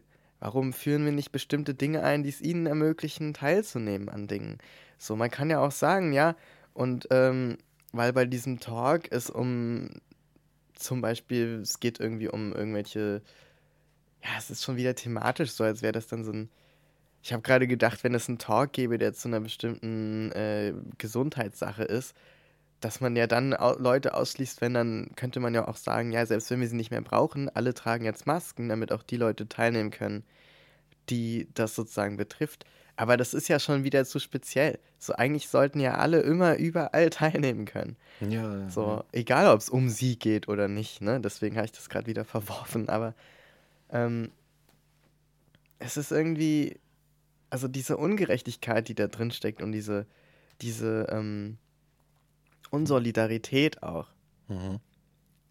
Die hat sich irgendwie so richtig hässlich nochmal nach vorne gebracht und so gezeigt, finde ich, in dieser Zeit. Und ja. das, das macht auch nachvollziehbar, finde ich, warum man selbst, wenn man so auf dieser Krankheitsebene ähm, das überwunden hat, auch auf so einer sozialen Ebene noch so ein gewisses Misstrauen behalten kann. Weil man einfach erlebt hat, wie viele Menschen dann doch nicht solidarisch waren in dieser Zeit, auf welche Art auch immer. Mhm. Und das ist schon hart. Also das ist ein harter Reality-Check gewesen. Ja, ja. So, davon erholt man sich nicht so leicht. Ja, eine Enttäuschung. Ne? Also ich, ja, wenn du das. Im ne? wahrsten Sinne. Enttäuschung, ja. ja. In, also in allen möglichen Wortbedeutungen. Ne? Mhm. Ne? Auch die habe ich definitiv äh, erfahren. Also ich war enttäuscht von meiner Kultur meiner ganzen Spezies im Grunde. So, und ähm, tatsächlich ein Stück den, den Glauben verloren an das äh, sogenannte Gute im Menschen. Oder nein, nicht das Gute im Menschen, sondern das gibt es sowieso nicht. Genauso wenig wie das Böse, würde ich sagen, sondern an das Gute in der Art und Weise, wie wir unser Miteinander gestalten. Da sind wir dann wieder, finde ich, oft schnell bei solchen fadenscheinigen dis nicht Diskussionen, sondern so fadenscheinigen äh, Konstellationen, wie ich sie beschrieben habe, wenn du dann irgendwo sitzt und dann werden irgendwie so Sachen nicht gesagt oder so, weil, weißt du? Mhm. So, und da wird einfach so. Na gut, ist was anderes, weil da viel Egozentrik, also weil, es ist vielleicht eine andere Diskussion für eine andere Folge, aber also ich, könnte jetzt schon wieder ausholen, weißt ja, du, aber, ja. aber ich glaube, es wird zu lang. Ähm, aber ja, definitiv es ist, wir haben nichts, wir haben nicht so viel draus gelernt. Und vielleicht wäre es jetzt, ja, einfach an der Zeit, wie gesagt, üben, üben, üben. Ne? Man muss es üben, einfach noch besser zu werden. Also eine Chance, noch besser zu werden. Als weißt Menschen und als, als Gemeinschaft. Voll. Was wir jetzt wieder brauchen, ist das, was wir schon so, so oft versäumt haben, nämlich eine wirklich intensive Aufarbeitung. Oh, yes. Hallo Deutschland. Na? Wie sieht's aus? Oh nein, nicht noch eine. Nicht noch ich eine. Ich habe doch die andere schon nicht geschafft, nach fast einem Jahrhundert. Ja. ja, so sieht's aus, ne? Schauen wir mal, wie Deutschland sich da macht. Ähm, ja, ist spät, ne?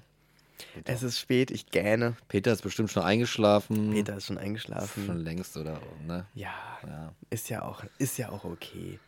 Ja, ist okay. Schlaf gut, Peter. Wir, wir sagen, ich weiß wir sagen einfach gute Nacht. So, gute ne? Nacht. Hab eine schöne Zeit. Genau. Und äh, trau dich mal wieder raus. Versuch's einfach. Genau. Einfach versuchen. Mach einfach. Ähm, Versuch macht klug. Nee. Genau. Hol dir ein bisschen Energie aus dem, aus der, aus der, äh, aus dem Sozialen. So ein bisschen, hol dir ein bisschen was. Ist noch, ist noch was da. Du brauchst das jetzt, damit du ein bisschen wieder Tinte auf die sozialen Füller kriegst. dann ist es, dann gibt's Frohsinn und Endorphine. Das, das ist, äh, ist jetzt eine kleine Hürde, aber dann kommt, äh, dann hast du dich durchgebaggert und dann kommt der süße Honig zum Vorschein, der dich nährt und glücklich macht. Das finde ich großartig. Das war eine der wildesten Metaphern ever. Das ist eine kleine Hürde und dann hast du dich durchgebaggert und dann kommt der Honig. Könnte von der KI geschrieben sein. Hammer. Ah. Tja, ja, so ähnlich sind wir uns dann doch nicht. Genau. In diesem Sinne, ähm, bagger dich durch über die Hürden zum Genau. Honig. und mach's gut. Tschüssi.